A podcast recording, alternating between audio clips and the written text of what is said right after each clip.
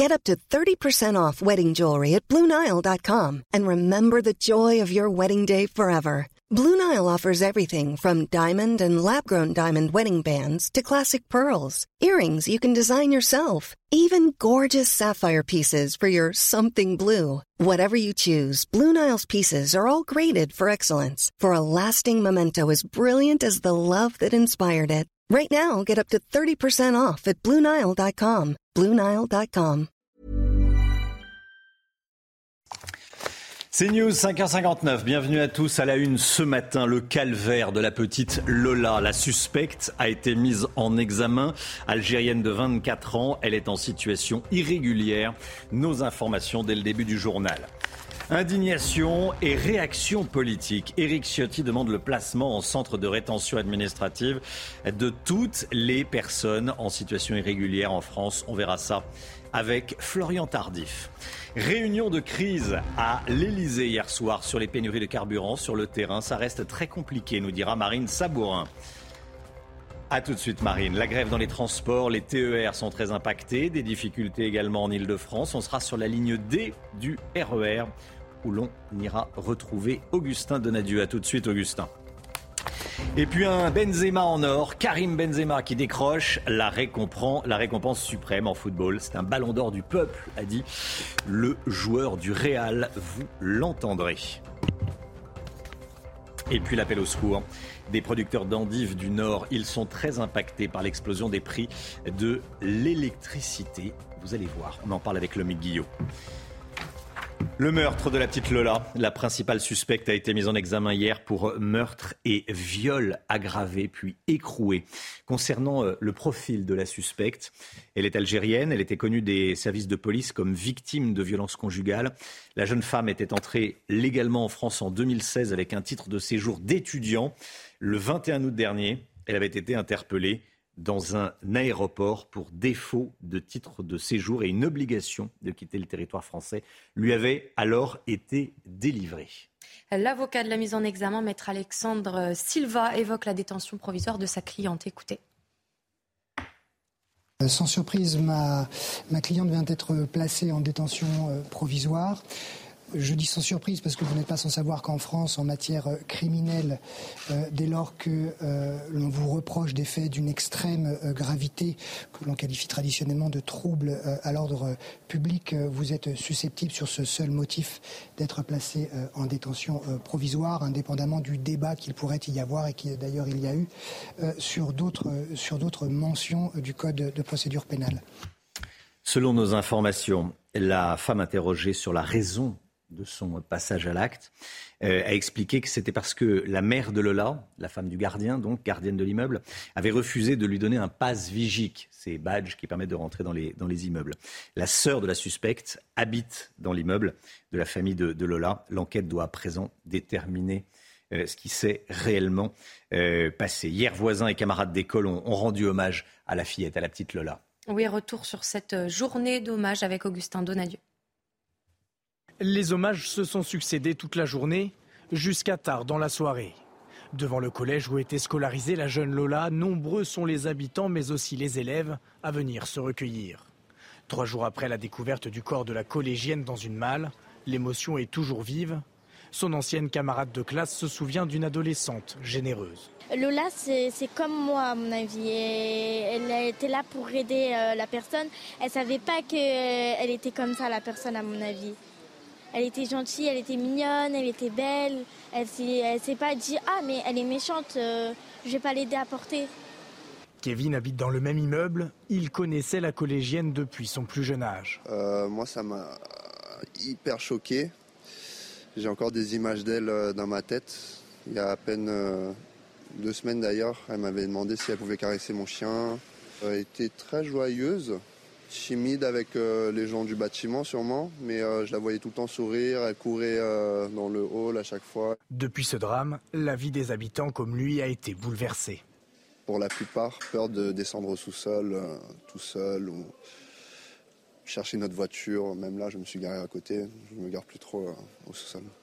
Une cagnotte en soutien aux proches de Lola a été mise en ligne. Une marche blanche aura lieu demain à 15h. Le meurtre de la petite Lola et le profil de la principale suspecte indignent les Français et, Florian Tardif, une grande partie de la classe politique. Oui, les réactions politiques sont nombreuses. Depuis les révélations sur le profil de la femme suspectée du meurtre de Lola, exemple frappant du laxisme migratoire dont le gouvernement a fait preuve ces dernières années, c'est le terme euh, qu'a utilisé Éric Ciotti, euh, député des Alpes-Maritimes et également euh, candidat à la présidence des Républicains. L'assassinat de Lola a été commis par une femme algérienne en situation irrégulière et il en fait l'objet d'une OQTF. En tant que père de famille, ce laxisme migratoire criminel me révolte. En tant que responsable politique, je m'engage à tout faire pour y mettre fin et vite. Marine Le Pen, la présidente du groupe RN à l'Assemblée, souhaite également la tenue d'un débat sur l'immigration clandestine qu'elle juge hors de contrôle dans notre pays. Je vous laisse lire la réaction euh, de la présidente du groupe RN à l'Assemblée nationale. Le débat doit s'ouvrir enfin, dit-elle. Un débat parlementaire sur l'immigration a été annoncé pour cet automne par Gérald Darmanin avant l'examen d'un projet de loi début 2023. Ce qui est pointé euh, du doigt ici, Romain, c'est l'échec de la politique d'Emmanuel Macron. Et je pourrais ajouter également de ses prédécesseurs à faire exécuter l'ensemble des OQTF prononcés, obligation de quitter le territoire français. Certes, il y a eu une légère amélioration ces derniers mois, plus 20% d'expulsions euh, d'étrangers en situation irrégulière en France, grâce notamment à la volonté euh, du ministre de l'Intérieur, mais on est loin, très loin euh, de la promesse euh, d'Emmanuel Macron d'effectuer 100% des OQTF. Merci Florian. Question que je vous pose sur le compte Twitter de CNews. Eric Ciotti propose le placement en centre de rétention administratif de tous les irréguliers. Est-ce que vous êtes d'accord ou pas avec lui? Vous dites oui à 90%, vous dites non à 10%. Vous allez sur le compte Twitter de CNews pour voter. Les préfets vont être davantage mobilisés pour aider à acheminer le carburant vers les stations-service. C'est ce qu'a annoncé le gouvernement à l'issue d'une réunion à l'Elysée hier soir. On va partir tout de suite sur le terrain. La galère euh, continue pour les automobilistes. Vous êtes peut-être en train de chercher de, l'essence. On va euh, porte d'Aubervilliers. C'est au nord de Paris. Audrey Berthaud. Hein. On va rejoindre Marine Sabourin. Vous êtes dans une station essence, Marine. Est-ce que euh, quelle est la situation sur place? Est-ce qu'il y a déjà du monde? Eh bien euh, la situation est encore un petit peu tendue hein, ce matin, mais bien moins que les jours euh, précédents. Comme vous pouvez le voir sur les images de Florian Combe, il y a quand même euh, la file d'attente, hein, plus de 25 minutes pour rentrer dans cette station-service et pourtant elle n'a ni samplon 98 ni samplon 95, uniquement de l'éthanol et du gasoil. Alors on a échangé avec certains usagers, hein, notamment des chauffeurs VTC qui sont inquiets de cette situation, en plus avec les grèves qui débutent aujourd'hui et donc ils nous ont dit qu'ils étaient inquiets euh, de cette situation. Et puis on a vu aussi des scooters sur le périphérique, euh, des personnes à pied hein, qui, étaient avec leurs scooters puisqu'ils n'ont plus d'essence. Donc une situation encore compliquée euh, ce matin, même si elle semble s'améliorer légèrement. Merci Marine Sabourin. Le géant du lait Lactalis annonce qu'il augmente de 32% le prix d'achat de son lait à ses éleveurs. 490 euros les 1000 litres. Le propriétaire des, marques Lactel, président, ou encore Roquefort Société va dans la foulée réclamer à la grande distribution une hausse de ses prix de vente dans les rayons. Il faut s'attendre donc à une hausse des prix des, euh, fromages et autres, euh, et autres beurres. Allez, le sport tout de suite avec euh, Karim Benzema, détenteur du Ballon d'Or. Regardez CNews Chronique Sport avec Colissimo Facilité, la solution d'affranchissement en ligne dédiée aux professionnels pour simplifier les envois et suivi de colis. Karim Benzema, ému hier soir sur la scène du théâtre du Châtelet à Paris. Comment ça pouvait être autrement? Euh, Le ballon d'or euh, dans ses mains et on va peut-être le voir sur les images. Et Zidane à sa droite. Zidane qui était le, le dernier Français à avoir été consacré en 1998 sous l'émotion, Karim Benzema a déclaré Je repense à quand j'étais petit, c'est un rêve de gamin. Écoutez. Je suis vraiment, vraiment fier de mon parcours. Euh, comme je l'ai dit, c'était, difficile. Mes parents, mes parents sont là. Euh, il y a eu cette période où c'était difficile pour toute ma famille. C'est individuel, mais ça reste collectif. C'est pour ça que moi, pour moi, c'est le ballon d'or du peuple. Voilà, Benzema, joueur aux qualités exceptionnelles. Écoutez euh, ces explications, ce récit et cet hommage signé Bastien Coquel. Avant Kabenwebe, star du Real Madrid, il y a eu Karim, le Lyonnais.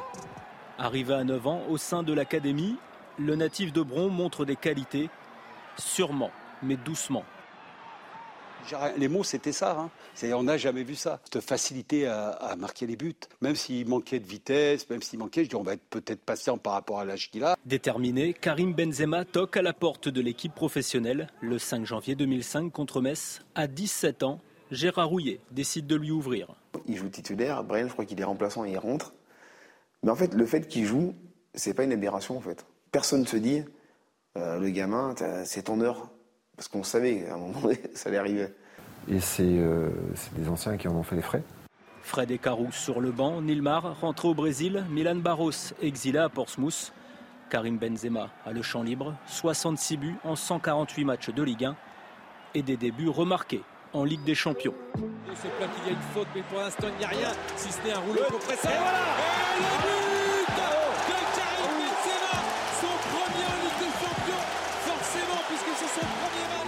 S'il faudra attendre les années madrilènes pour voir Karim Benzema gagner la Ligue des Champions, la trace laissée dans l'histoire lyonnaise n'a jamais été égalée depuis. 13 ans après son départ, Karim Benzema est une légende, celle du gamin timide, devenu le roi lion. Voilà, Karim Benzema, joueur en or. Karim Benzema, ballon d'or 2022. Côté féminin, c'est une Espagnole euh, qui a remporté le ballon d'or. Alexia Putellas, euh, c'est une première puisqu'elle est la première lauréate à, conserver son euh, trophée. Il s'agit du deuxième ballon d'or pour cette joueuse espagnole de 28 ans. Elle a déclaré à l'AFP se maintenir au sommet est beaucoup plus difficile que d'y parvenir. C'est à méditer. Voilà. C'était CNews Chronique Sport avec Colissimo Facilité, la solution d'affranchissement en ligne dédiée aux professionnels pour simplifier les envois et suivi de colis. C'est News, il est 6h10. Bon courage si vous cherchez de l'essence. Bon courage également si vous prenez un TER aujourd'hui. Ça va être compliqué euh, dans les euh, transports en commun à cause d'une grève. Euh, journée compliquée dans les transports et dans les, dans les écoles. Les TER et les intercités sont particulièrement impactés. Des difficultés également en région parisienne. On ira sur la ligne D du RER. À tout de suite.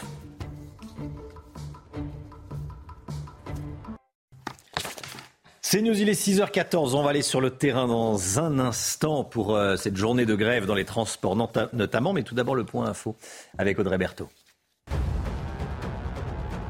Un avion militaire russe s'est écrasé hier dans un quartier habité de l'Esk à la frontière ukrainienne, ce qui a provoqué un gigantesque incendie dans un immeuble de la ville. 13 morts ont été retrouvés. Un des moteurs a pris feu au décollage, selon le ministère de la Défense russe. À Nanterre, de nouveaux incidents ont éclaté hier devant le lycée Joliot-Curie. Des jeunes ont tiré des mortiers d'artifice en direction de l'établissement. Une cinquantaine de personnes s'en sont pris violemment aux lycéens et aux policiers. Cinq mineurs ont été interpellés et placés en garde à vue à la suite de ces incidents. Enfin, à Nantes, un homme a été placé en garde à vue après la mort d'une femme tuée à l'arme blanche. L'individu, âgé de 21 ans, vivait à proximité du domicile de la victime. Dimanche, une femme de ménage de 47 ans avait été agressée puis tuée alors qu'elle partait au travail. Journée de grève aujourd'hui, quatre organisations syndicales appellent à une journée de mobilisation interprofessionnelle avec deux revendications, des hausses de salaire et la, des, protestations contre les réquisitions de salariés. On va regarder déjà euh, à quoi faut-il s'attendre, quelles vont être les perturbations prévues. On voit ça avec Maëva Lamy. Principal secteur touché par la grève, les transports. Le trafic sera quasiment normal sur les lignes de métro et de tramway. En revanche, trois trains sur quatre circuleront sur les RER A et B, deux bus sur trois en moyenne, avec également quelques lignes très perturbées. Face à ce mouvement, les usagers ont prévu de s'adapter. Je serais peut-être amené à avancer un petit peu mon séjour, enfin partir un peu plus tôt ou partir un peu plus tard. Souvent, on échange le télétravail quand ça se passe comme ça, donc euh, voilà, c'est ce qui va se passer pour moi. Du côté de la SNCF à présent, comptez un train sur deux en moyenne sur les TER et les intercités. Le trafic des transiliens sera réduit et plus ou moins perturbé selon les lignes. Enfin, sur les TGV Thalys et Eurostar, la situation sera presque normale. Certains voyageurs comptent toutefois bien se renseigner en amont. Il faudra bien surveiller, euh, euh, comment dire, sur Internet, sur notre téléphone et nos applis. Je vais me renseigner euh, en ligne, voir sur le site de SNCF qu'est-ce qui s'est dit. La grève touchera aussi le secteur de l'éducation avec la fermeture de plusieurs établissements scolaires et périscolaires, notamment les écoles maternelles, les crèches, mais aussi les lycées professionnels. La fonction publique, qu'elle soit d'État, territoriale ou hospitalière, est elle aussi appelée à se mobiliser, ainsi que les cliniques et maisons de retraite. Allez, on part sur le terrain retrouver Augustin Donadieu à la gare de Villeneuve-Saint-Georges dans le Val-de-Marne, ligne D du RER. E Un train sur trois seulement devrait circuler aujourd'hui. Quelle est la situation, Augustin? Eh bien, la situation se tend euh, peu à peu. Je peux vous dire qu'à cette heure-ci, 6h15, 6h17 exactement, eh bien, les, trains sont déjà bien remplis. En temps normal, ici, c'est un train en moyenne toutes les 10 minutes qui se rend vers la capitale. Et regardez euh, ce panneau d'affichage sur ces images de, de Pierre-Antoine euh, Altermat. ces trains toutes les demi-heures prévues euh, ce matin. Alors vous l'imaginez, eh bien les voyageurs euh, se sont euh, organisés pour arriver à l'heure au travail. L'un d'eux nous disait avoir pris une heure d'avance. Mais il n'y a pas que les travailleurs évidemment qui prennent ces RER e en direction de la capitale, il y a également les touristes. Nous, nous en avons rencontré deux il y a de cela quelques minutes. Sandrine et Jean-Marc, ils se rendent à Tahiti. Alors vous imaginez bien qu'ils se sont organisés. Je vous propose de les écouter. On est en avance d'une heure. Ça va. pour ne pas louper votre vol dû à cette grève. Exactement, une heure d'avance. Mais vu le, temps du voyage, c'est pas gênant, une heure de plus ou de moins. Est-ce que je le rappelle, vous partez à Tahiti, là vous êtes confiant quand même euh, pour avoir votre avion? Ah oui, oui, oui, on a notre avion à 10 heures pour euh, Los Angeles et ça va, oui, oui, ça devrait aller. Il est que 6 heures du matin, donc ça va. Et dernière question, si vous aviez un message à faire passer à, ces grévistes en France, qu'est-ce que vous leur diriez? Bah, Bon courage et patience, voilà. Et vous? Et moi, j'espère juste que la situation va vraiment s'arranger pour eux et pour tout le monde d'ailleurs. Alors, vous l'imaginez, ces salariés, ces touristes se sont organisés. Je peux vous dire qu'ici, l'ambiance générale, nous avons discuté avec euh, plusieurs d'entre eux. Eh bien, ils prennent leur mal en patience. Ils sont plutôt résignés. Ils comprennent la colère de ces grévistes et ils sont même solidaires avec eux aucune, euh, aucune colère, en tout cas apparente ici. Il faut savoir que sur le plan national, c'est un TER et un intercité, un intercité pardon, sur deux en moyenne. Mais on va vous retrouver d'ici quelques minutes puisqu'avec euh, Pierre-François Altermat, nous allons monter dans un des RER e et nous allons voir concrètement comment ça se passe dans les rames, comment les gens euh, s'organisent à l'intérieur. Est-ce qu'ils sont les uns sur les autres ou est-ce qu'il y a un petit peu de place puisque vous le savez, beaucoup se sont organisés en, télétravail. Nous allons constater ça d'ici quelques minutes et je vous propose de nous retrouver tout à l'heure. Merci Augustin avec Pierre-François Altermat.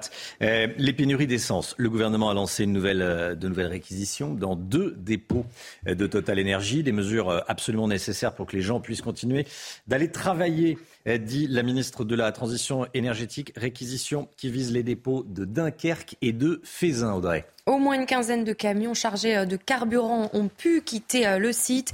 Une situation inacceptable pour les membres du syndicat CGT qui envisagent même des poursuites judiciaires. Euh, les explications d'Arthur Mario permettre le ravitaillement d'un maximum de stations-service françaises. C'est l'objectif des nouvelles réquisitions dans les dépôts pétroliers voulus par le gouvernement. À Fézin, dans le Rhône, sept salariés grévistes ont été mobilisés pour le fonctionnement du dépôt. Le matin, les forces de l'ordre se sont rendues à leur domicile pour les réquisitionner, une méthode considérée comme brutale par le délégué du personnel force ouvrière. La petite particularité qui nous irrite fortement euh, en tant que délégué syndical en tant que représentant du personnel, c'est d'envoyer ces lettres de réquisition. Il faut pas les envoyer, c'est de les acheminer par voie de, des forces publiques. Ça, c'est pas acceptable à la maison des salariés. On n'est pas des brigands. Il faut le savoir. On est des salariés qui se lèvent tous les matins, qui faisons tourner l'économie de notre pays. Pour la CGT, les réquisitions représentent une entrave au droit de grève et ils comptent donc saisir la justice. Il y a un service en grève et on a réquisitionné d'autres salariés, d'autres services qui ne sont pas grévistes. Alors c'est quand même saugrenu pour être poli. Et nous verrons justement avec nos juristes et nos avocats qui déposeront un référé pour savoir si ceci est légal ou pas. La grève a été reconduite dans trois raffineries et cinq dépôts Total Énergie. Si la situation ne s'améliore pas, de nouvelles réquisitions devraient être effectuées.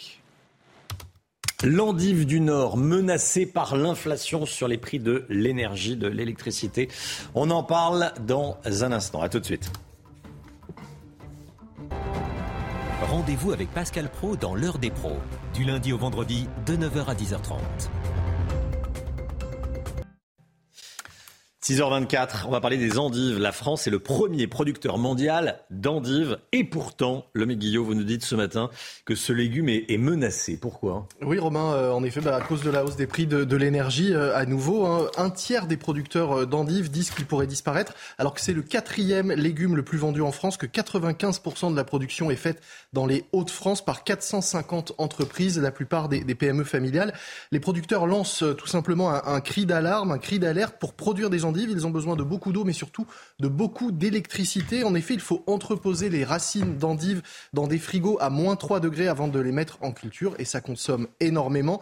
Or, si jusqu'à présent l'électricité représentait environ 5% du chiffre d'affaires d'une exploitation, en 2022 c'est 10%, et en 2023 ça pourrait être 30%. Un producteur d'endives confie ainsi au journal local Le Bonhomme Picard que sa facture d'électricité pourrait passer de 100 000 à 750 000 euros par an, ce qu'il ne peut évidemment euh, pas payer. Alors, Emmanuel Macron avait conseillé aux entreprises en difficulté euh, qui avaient des, problèmes pour renégocier leur contrat de fourniture euh, d'énergie, eh bien tout simplement de ne pas signer ces contrats. Mais ces entreprises sont désormais au pied du mur parce que rien n'a bougé et que ben, fin octobre, c'est l'échéance à laquelle il va falloir renégocier. Du coup, un tiers des producteurs affirment aujourd'hui que s'ils n'arrivent pas à renégocier ces contrats, ils devront tout simplement mettre la clé sous la porte. La présidente de la FNSEA, Christiane Lambert, avait prévenu que l'hiver serait meurtrier pour l'agriculture française. On peut dire que, eh bien, on commence malheureusement à mmh. voir les premiers signes de cette hécatombe annoncée.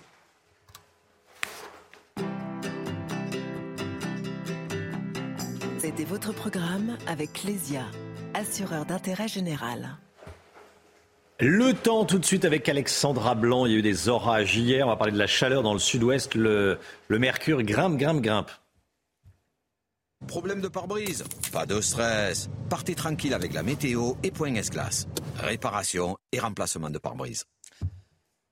Il fait chaud depuis hier à Arcachon, par exemple, Alexandra Blanc. Hein. Oui, avec, regardez, de très belles images hier en fin de journée euh, du côté d'Arcachon, où le ciel était un petit peu nuageux le matin, puis dans l'après-midi, ça s'est dégagé avec donc le retour à un temps beaucoup plus clément. On attend en moyenne 29 degrés aujourd'hui en Gironde, des températures donc estivales, dignes d'un mois de juillet, voire même d'un mois d'août, avec les températures qui vont donc grimper en cette journée de mardi, en tout cas mardi et demain. Mardi et mercredi seront bel et bien les deux journées les plus chaudes de la semaine, avec des températures en moyenne 8 à 10 degrés au-dessus des normales de saison. Alors côté ciel, c'est globalement l'amélioration. On a quelques nuages ce matin euh, sur les régions du nord avec euh, localement un petit peu de brouillard en remontant vers les Hauts-de-France ou encore en allant vers la pointe bretonne. Toujours quelques entrées maritimes autour du golfe du Lion et puis partout ailleurs du soleil, notamment au pied des Pyrénées avec ce flux de sud qui s'est mis en place et donc la chaleur qui remonte du Maghreb et de l'Espagne. Dans l'après-midi, eh bien, de plus en plus de soleil au programme un temps sec et ensoleillé. On aura seulement quelques petits nuages entre les Hauts-de-France, le bassin parisien ou encore le nord-est et quelques entrées maritimes autour du golfe du Lion. Mais sur 80% du territoire, eh bien, le ciel restera parfaitement dégagé. Les températures, températures ce matin euh, plutôt 12, 16 degrés à Paris, 19 degrés à Toulouse ou encore 15 degrés à Lyon. Et dans l'après-midi, eh bien, c'est là que les températures s'envolent. Et oui, on a l'impression d'être le 15 juillet, hein, si vous êtes à Bordeaux ou encore à Toulouse, puisque vous aurez en moyenne 28, 29 degrés cet après-midi. La chaleur qui gagne également les régions centrales à Limoges avec 27 degrés cet après-midi. Vous aurez 26 degrés à Clermont-Ferrand ou encore à Grenoble. Et puis localement jusqu'à 21 degrés à Paris ou encore 24 degrés à Besançon, 25 degrés attendus à La Rochelle. C'est vraiment chaud pour euh, un 15 octobre, en tout cas pour euh, cette période de l'année. La suite du programme demain, pic de chaleur avec des températures parfois encore beaucoup plus élevées dans le sud-ouest, toujours quelques entrées maritimes autour du golfe du Lion. Et puis à partir de jeudi et de vendredi, retour des orages et retour d'un temps un petit peu plus instable au nord comme au sud. Pas de stress. Repartez tranquille après la météo avec Point Glace. Réparation et remplacement de pare-brise. C'est News, 6h29. Merci d'être avec nous à la une ce matin. La principale suspecte du meurtre de la petite Lola est visée par une obligation de quitter le territoire depuis cet été. On en sait plus par ailleurs sur le calvaire que la petite fille et que la, que la jeune femme a fait euh, endurer à la petite fille. Noémie Schulz est avec nous. A tout de suite, Noémie. La grève dans les transports, les TER sont très impactés. Des difficultés également en Ile-de-France. On sera avec Geoffrey Defebvre et Pierre Emco à la gare Montparnasse à Paris. A tout de suite, Geoffrey. Et puis sur le plateau, on est avec Fabien Villedieu, délégué euh, Sudrail. A tout de suite, Fabien Villedieu. 12 centimes d'augmentation en une semaine pour le litre de gasoil, des hausses de prix qui viennent s'ajouter évidemment à la pénurie. Les atteintes à la laïcité en milieu scolaire sont le fruit d'une offensive islamiste. C'est ce que dit Gérald Darmanin, le ministre de l'Intérieur, qui demande au préfet d'aider l'éducation nationale. On verra ça avec Florian Tardif. A tout de suite, Florian. Et puis le bilan vient de s'alourdir après le crash d'un avion russe près de l'Ukraine. 13 personnes ont perdu la vie. Un des moteurs de l'avion de chasse a pris feu au décollage. Le calvaire de la petite Lola, on en sait plus sur ce que lui a fait euh, endurer son, son bourreau. La principale suspecte est une jeune femme de 24 ans, d'origine algérienne, en situation irrégulière. L'émotion euh, étreint évidemment tous les Français et encore plus ceux qui ont connu la petite. Écoutez. Elle était gentille, elle était mignonne, elle était belle. On se dit que pourquoi euh, elle et qu'elle est jeune, elle avait toute la vie devant elle et que euh, bah, je suis super triste. Et euh, les euh, maîtres et maîtresses qui l'avaient avant et qu'ils sont super tristes. je la voyais tout le temps sourire, ça m'a hyper choqué. J'ai encore des images d'elle dans ma tête. Il y a à peine deux semaines d'ailleurs, elle m'avait demandé si elle pouvait caresser mon chien. J'avais dit oui, elle jouait avec. Enfin voilà, c'est resté dans ma tête. Noémie Schulz avec nous, service police-justice de CNews. Bonjour Noémie. Bonjour Romain. Euh, on en sait plus sur le profil de la principale suspecte que vous avez vue hier au, tribunal judiciaire. Hein. Oui, euh, j'ai pu l'apercevoir hier. C'était après son audition de première comparution devant les juges d'instruction, au moment où elle, allait, être euh, vue par le juge des libertés et de la détention. C'est une audience euh, publique. Alors nous étions quelques journalistes dans la salle d'audience. J'ai été frappée par l'allure très juvénile de cette femme, son visage marqué par des cicatrices de, boutons d'acné, les cheveux bruns relevés en, chignon, son calme apparent, pas de signe de nervosité particulier. Elle a plusieurs fois balayé la, la salle du regard, soutenant le, le, regard des journalistes justement qui la, qui la fixaient. Nous n'avons pas entendu le son de sa voix puisque la présidente a immédiatement ordonné un huis clos pour la sérénité des débats et préserver la confidentialité de certains faits particulièrement traumatisants euh, pour les parents. Ce que l'on sait euh, de cette jeune femme, c'est qu'elle a 24 ans, elle est algérienne en situation irrégulière, elle était sans domicile euh, fixe, son casier judiciaire était vierge, elle a été même identifiée comme victime de violences conjugales en 2018. Elle était arrivée en France légalement en 2016 avec un titre de séjour étudiant. Elle a été interpellée le 21 août dernier pour défaut de titre de séjour. Une OQTF, obligation de quitter le territoire, lui avait alors été délivrée avec un, délai de 30 jours pour quitter le territoire français. Alors la procureure de Paris a donné des détails sur le déroulé des faits. Oui, grâce notamment aux images de vidéosurveillance de l'immeuble, on sait que Lola est rentrée euh, est arrivée dans sa résidence euh, aux alentours de 15h15. Elle était euh, accompagnée de cette suspecte. Celle-ci est ressortie de l'immeuble deux heures plus tard avec une valise et une caisse. Elle a demandé à un passant de, de l'aider à porter euh, la malle, dont les, euh, les passants ont dit qu'elle sentait la, la, et qu'il y avait des traces de sang. Elle a erré dans le quartier en quelque sorte entre 17 et, et 18 heures en abordant les gens. Et puis elle a appelé une ancienne connaissance, un chauffeur de VTC qui l'a emmené chez lui à Agnières. C'est lui également qui a été euh, placé en, garde à vue. Elle a passé deux heures chez lui et puis elle lui a dit qu'elle voulait retourner chez sa sœur qui habite la résidence de Lola. Elle est repartie avec la malle. La malle, on le sait, a été retrouvée dans cette résidence. Qu'est-ce qu'on sait du mobile du meurtre?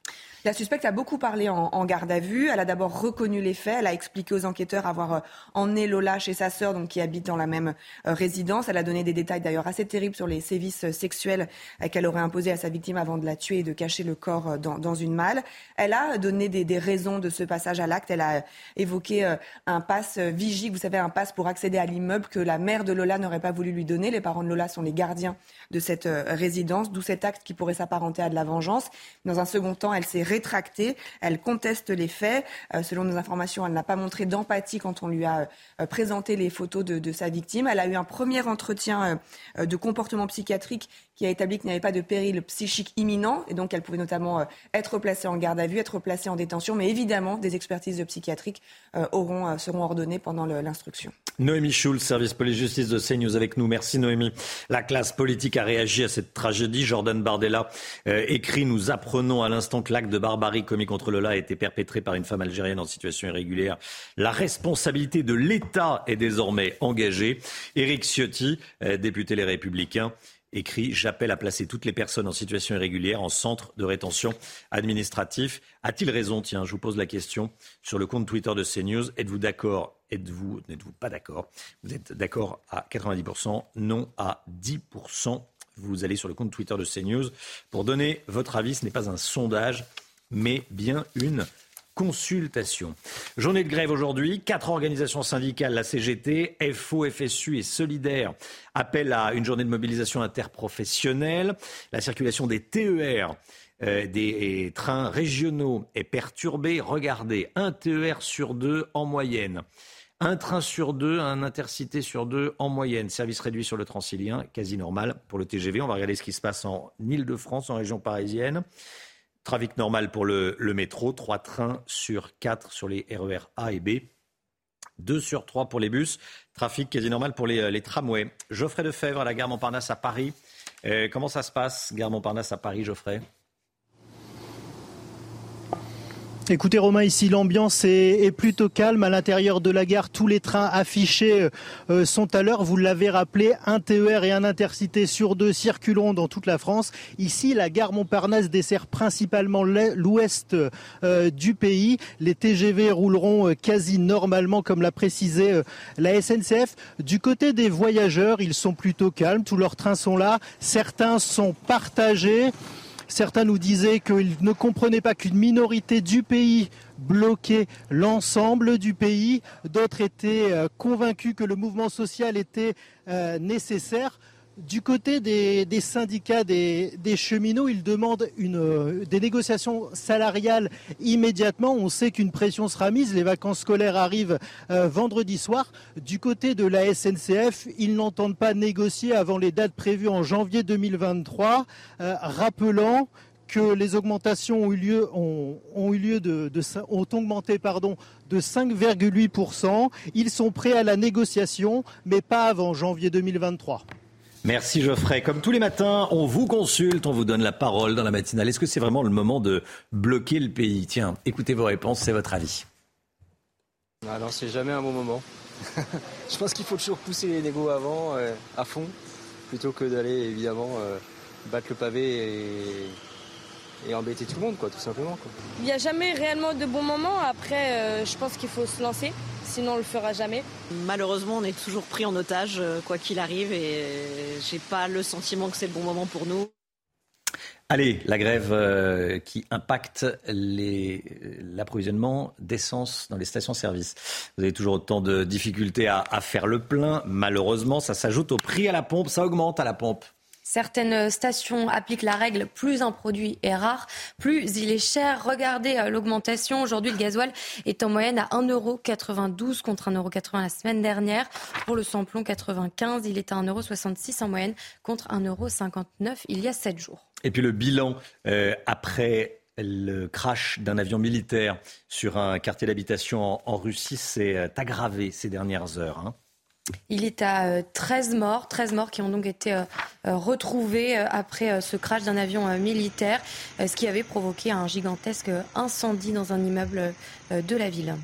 La joie de Karim Benzema. Karim Benzema, ballon d'or. Il s'est vu remettre le, ballon d'or hier soir au Châtelet. On va vous montrer les images. Regardez CNews Chronique Sport avec Colissimo Facilité, la solution d'affranchissement en ligne dédiée aux professionnels pour simplifier les envois et suivi de colis. Émotion de Karim Benzema euh, hier soir, évidemment, c'était sur la scène du Châtelet, le ballon d'or dans ses mains. Zinedine Zidane qui le lui a remis. Zidane qui était le dernier Français hein, à avoir été consacré en, en 98. Sous l'émotion, Karim Benzema a déclaré Je repense à quand j'étais petit. Euh, c'est un rêve de gamin. Pour le moment, Karim Benzema souhaite profiter de son premier ballon d'or. Écoutez.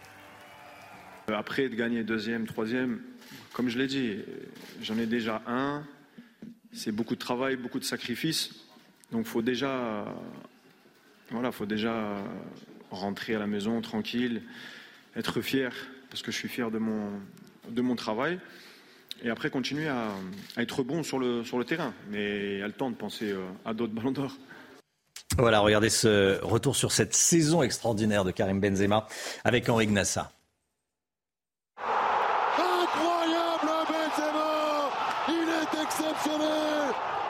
Des éloges, Karim Benzema en a reçu beaucoup ces derniers mois. Mérité pour qualifier la meilleure saison en club de sa carrière. 44 buts, 15 passes avec le Real. Décisif à 59 reprises en 46 matchs. Qu'il est gros, Karim Benzema? Oui, l'attaquant madrilène a porté son équipe en Liga, meilleur buteur du championnat, 27 buts, 12 passes, il n'avait jamais été aussi prolifique sur les pelouses espagnoles. Un exercice record, après trois précédents à plus de 20 buts, déjà. Il brille aussi sur la scène européenne. 15 buts inscrits en Ligue des Champions, 8 de plus que son meilleur total jusque-là. De quoi laisser derrière lui tous les autres cadors. 15 buts marqués, dont 10 en phase finale. Et c'est sans doute ça le plus impressionnant. Quand le Real a tangué, Benzema a toujours répondu. Paris, Chelsea et Manchester City s'en souviennent encore.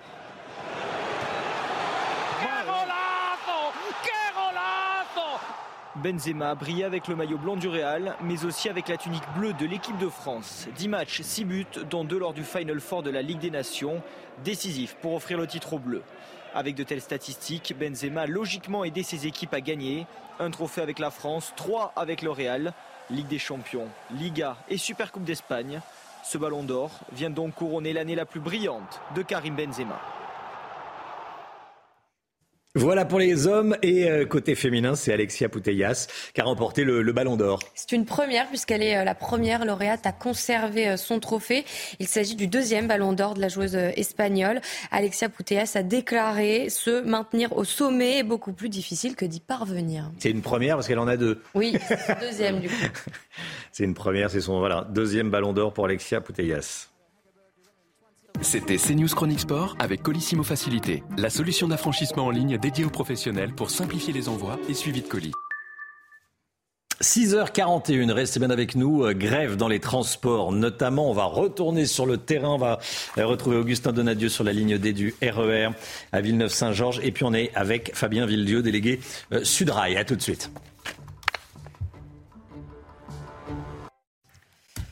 C'est News, il est 7h moins le quart. On est avec Fabien Villedieu, délégué Sudrail. C'est dans un instant. Tout d'abord, le point info, Chana Lousteau. Non, Audrey Berthaud. Chana Lousteau est en vacances. Audrey Berthaud. La galère des automobilistes continue. Vous avez toujours du mal à faire le plein ce matin, alors qu'hier, lors d'une réunion à l'Elysée, Emmanuel Macron a demandé au préfet d'être davantage mobilisé pour aider à acheminer le carburant vers les stations-service. À Nantes, un homme a été placé en garde à vue après la mort d'une femme tuée à l'arme blanche. L'individu âgé de 21 ans vivait à proximité du domicile de la victime. Dimanche, une femme de ménage de 47 ans avait été agressée puis tuée alors qu'elle partait au travail. Enfin, les liquidateurs de la marque de vêtements Camailleux proposent une prime de 6 000 euros aux salariés euh, licenciés.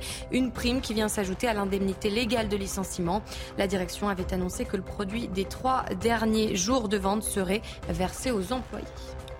Fabien Villedieu, délégué Sudrail avec nous. Bonjour Fabien Villedieu. Bonjour. Merci d'être avec nous ce matin dans la matinale CNews. La France a déjà des problèmes d'approvisionnement en essence. On le voit, on en parle assez. Est-ce que, ma question est toute simple, hein, est-ce que c'est vraiment le moment, est-ce que c'est vraiment le moment de, faire grève à la SNCF bah oui, c'est le moment de faire grève. D'abord pas qu'à la SNCF, parce que c'est une grève interprofessionnelle. Parce que le problème numéro un, c'est pas le fait de s'approvisionner à sa pompe d'essence. Le problème numéro un, c'est l'histoire du pouvoir d'achat c'est les histoires de salaire. Voilà, aujourd'hui, les salaires sont bloqués. Comme on dit, tout augmente sauf les salaires. Et comment on fait justement pour augmenter les salaires donc il y a une méthode qui a été utilisée. Hein. La première ministre, elle a demandé aux entreprises, c'est même Bruno Le Maire qui a demandé aux entreprises qui avaient la possibilité de le faire, d'augmenter les salaires. Est-ce qu'ils l'ont fait? Force est de constater que non.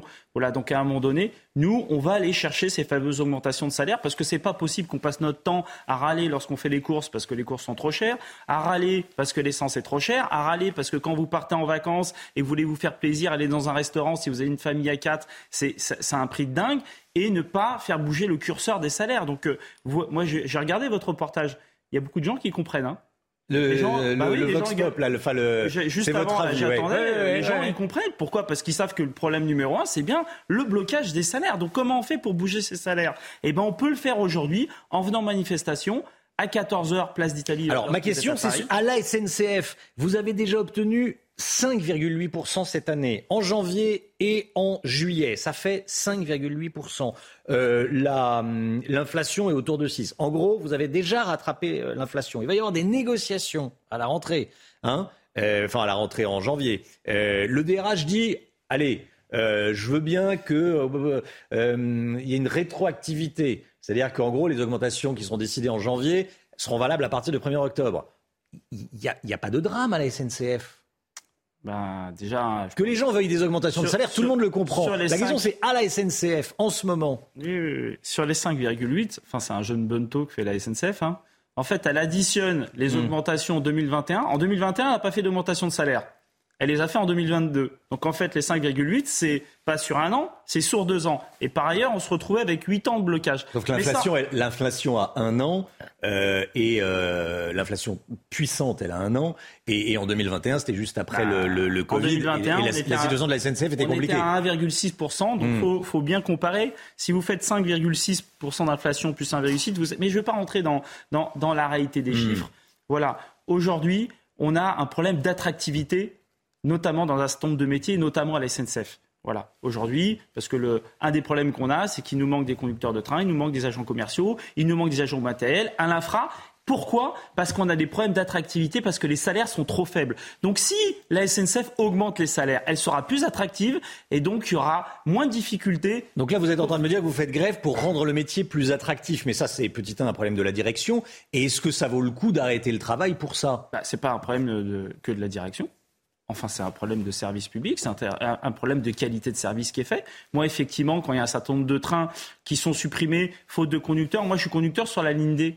À partir de lundi, sur la ligne D, il y a un plan de transport qui est réduit. Pourquoi? Parce qu'il manque des conducteurs. Enfin, c'est une situation de dingue. Et pourquoi il manque des conducteurs? Pourquoi? Et encore, les conducteurs, c'est les professions qui sont un peu au-dessus de, vous prenez euh, les agents euh, du commercial, des guichets, de l'accueil, du matériel. Il y a une carence en termes d'effectifs. Il y a énormément de postes qui ne sont pas tenus parce que justement, la SNCF n'est plus attractive. Pourquoi? Parce que pendant longtemps, parce que depuis le 1er janvier 2020, euh, il n'y a plus d'embauche au statut. Voilà.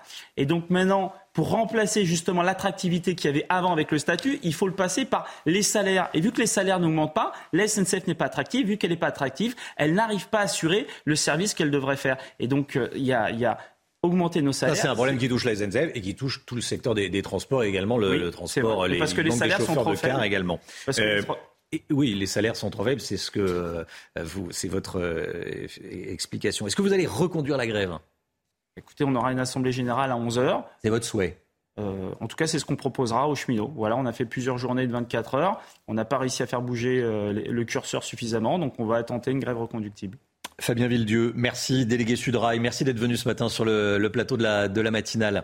Euh, il est 6h50. Restez bien avec nous. Dans un instant, on va parler de Gérald Darmanin qui demande au préfet une plus grande fermeté dans la lutte contre les atteintes à la laïcité en milieu scolaire. A tout de suite.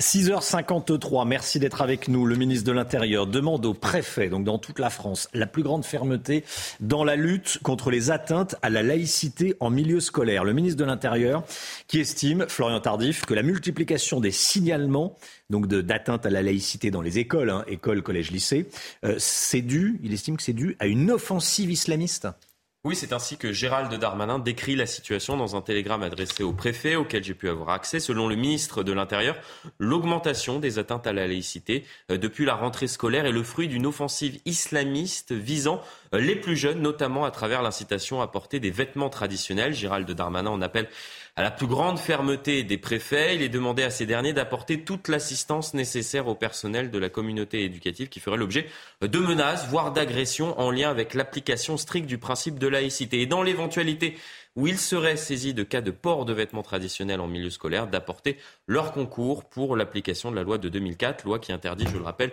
le port de signes religieux ostensibles en milieu scolaire. À ce sujet, le ministre rappelle que le port de vêtements tels que les abayas ou les camis constitue bien des vêtements religieux par destination pour Gérald Darmanin. C'est justement la loi de 2004 qui est visée et qui tente ici d'être contournée.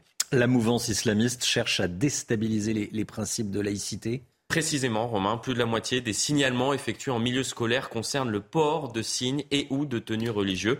Euh, c'est plus du double par rapport au début euh, de l'année 2022. Une note rédigée par les renseignements territoriaux et datant du 27 août dernier liste les stratégies développées par la mouvance islamiste pour inciter les élèves justement à contourner la loi. On y retrouve ainsi les appels à porter euh, certains vêtements religieux, messages publiés sur les réseaux sociaux émanant principalement euh, de comptes anonymes. Une influenceuse islamiste, par exemple, suivie par près de 50 000 personnes, encourage les adolescentes à porter une ceinture sur le abaya pour banaliser ce vêtement religieux. C'est précisément ce qui est recherché ici, la banalisation du signe religieux. Les islamistes se réclament de la liberté pour combattre la République, puisque nous ne, nous méprenons pas. C'est un combat identitaire, un combat contre la République et, vous l'avez compris, contre la, contre la laïcité.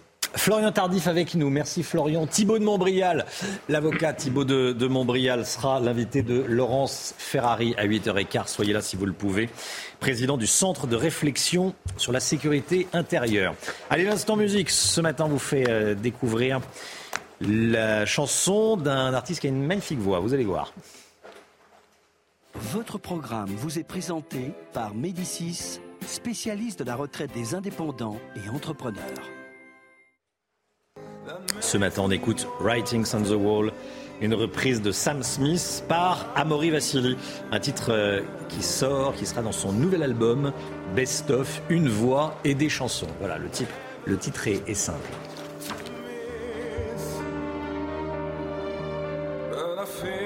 Storm is coming.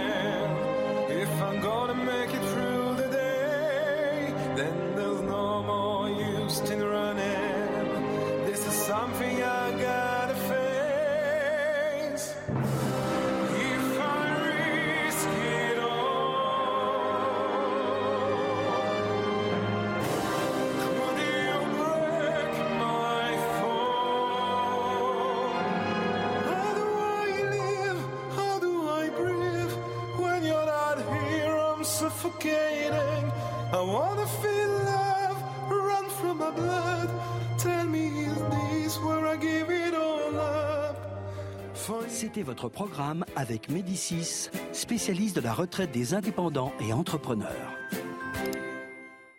Le temps tout de suite avec Alexandra Blanc. Il va faire chaud aujourd'hui, notamment dans le sud-ouest. Problème de pare-brise Pas de stress. Partez tranquille avec la météo et Point S-Glace. Réparation et remplacement de pare-brise. Alexandra Blanc, on a l'impression que c'est une météo estivale, un 29 degrés dans le sud-ouest. Oui, 27 degrés à Limoges ou encore 25 degrés à Lyon, température presque estivale en allant vers les régions du sud. Côté ciel, eh bien hier c'est resté assez mitigé avec une perturbation assez active. Et bien là aujourd'hui, on va retrouver un temps beaucoup plus sec et beaucoup plus ensoleillé. Alors ce matin sur les régions du nord, eh bien un temps assez humide, beaucoup d'humidité, beaucoup d'humidité dans les basses couches et donc conséquence, on retrouve un temps humide, gris avec localement un petit peu de brouillard, notamment entre la pointe bretonne ou encore en allant vers la pointe du Cotentin. Partout ailleurs, plein soleil et toujours quelques entrées maritimes autour du golfe du Lion avec le vent d'automne qui rapporte donc ces nuages venus de la mer Méditerranée. À noter également ce flux de sud et donc conséquence, on a cette chaleur qui remonte du Maghreb et de la péninsule ibérique. Dans l'après-midi, regardez, c'est l'amélioration. C'est vraiment une très très belle journée euh, de mardi qui vous attend. Seulement quelques nuages en allant vers le nord et toujours un temps un petit peu plus mitigé. Vous le voyez notamment euh, du côté de Montpellier ou encore en allant euh, vers les Pyrénées orientales. On retrouve partout ailleurs du grand beau temps, hein, du soleil quasiment partout aujourd'hui. Les températures, eh bien, c'est déjà très doux ce matin, 19 degrés à Toulouse, 15 degrés à La Rochelle ou encore 16 degrés à Paris. Et dans l'après-midi, eh bien, les températures sont donc estivales dans le sud, 29 degrés en moyenne euh, pour le Bordelais, 28 degrés cet après-midi en allant euh, vers euh, Toulouse ou encore 25, 26 degrés entre Limoges, Clermont-Ferrand ou encore du côté de Lyon. Température en moyenne 7 à 10 degrés au-dessus des normales de saison. Et puis il fait chaud également en remontant vers le nord avec 24 degrés du côté de Besançon ou encore 21 degrés à Paris. Pour une mi-octobre, c'est toujours au-dessus des normales. Problème de pare-brise Pas de stress. Repartez tranquille après la météo avec Point S-Glace. Réparation et remplacement de pare-brise. 6h59, merci d'être avec nous à la une ce matin. Le calvaire de la petite Lola, 12 ans. La suspecte du meurtre a été mise en examen. Algérienne de 24 ans, elle est en situation irrégulière. Nos informations dès le début du journal. Réunion de crise à l'Elysée hier soir sur les pénuries de carburant. Sur le terrain, ça reste très compliqué. C'est ce que nous dira Marine Sabourin. A tout de suite, Marine. La grève dans les transports, les TER sont très impactés, des difficultés également en Ile-de-France. On ira sur la ligne D du RER retrouver Augustin Donadieu. Soyez là à 7h10. On euh, va continuer à en parler évidemment. Emmanuel Macron semble lancer la course à l'électrique pour 2035, un défi très ambitieux qui anticipe l'interdiction des véhicules thermiques. Pierre Chasseret avec nous. Et puis Benzema en or, Karim Benzema qui décroche la récompense suprême. C'est un ballon d'or du peuple, a dit le joueur du Real, vous l'entendrez. Et puis l'appel au secours des producteurs d'endives du Nord. Ils sont très impactés par l'explosion des prix de l'électricité, nous dira Lomique Guillot. Le meurtre de la petite Lola. La principale suspecte a été mise en examen hier pour euh, meurtre et viol aggravé, puis écroué. Concernant son profil, regardez. Elle est algérienne, elle était connue des services de police comme victime de violences conjugales.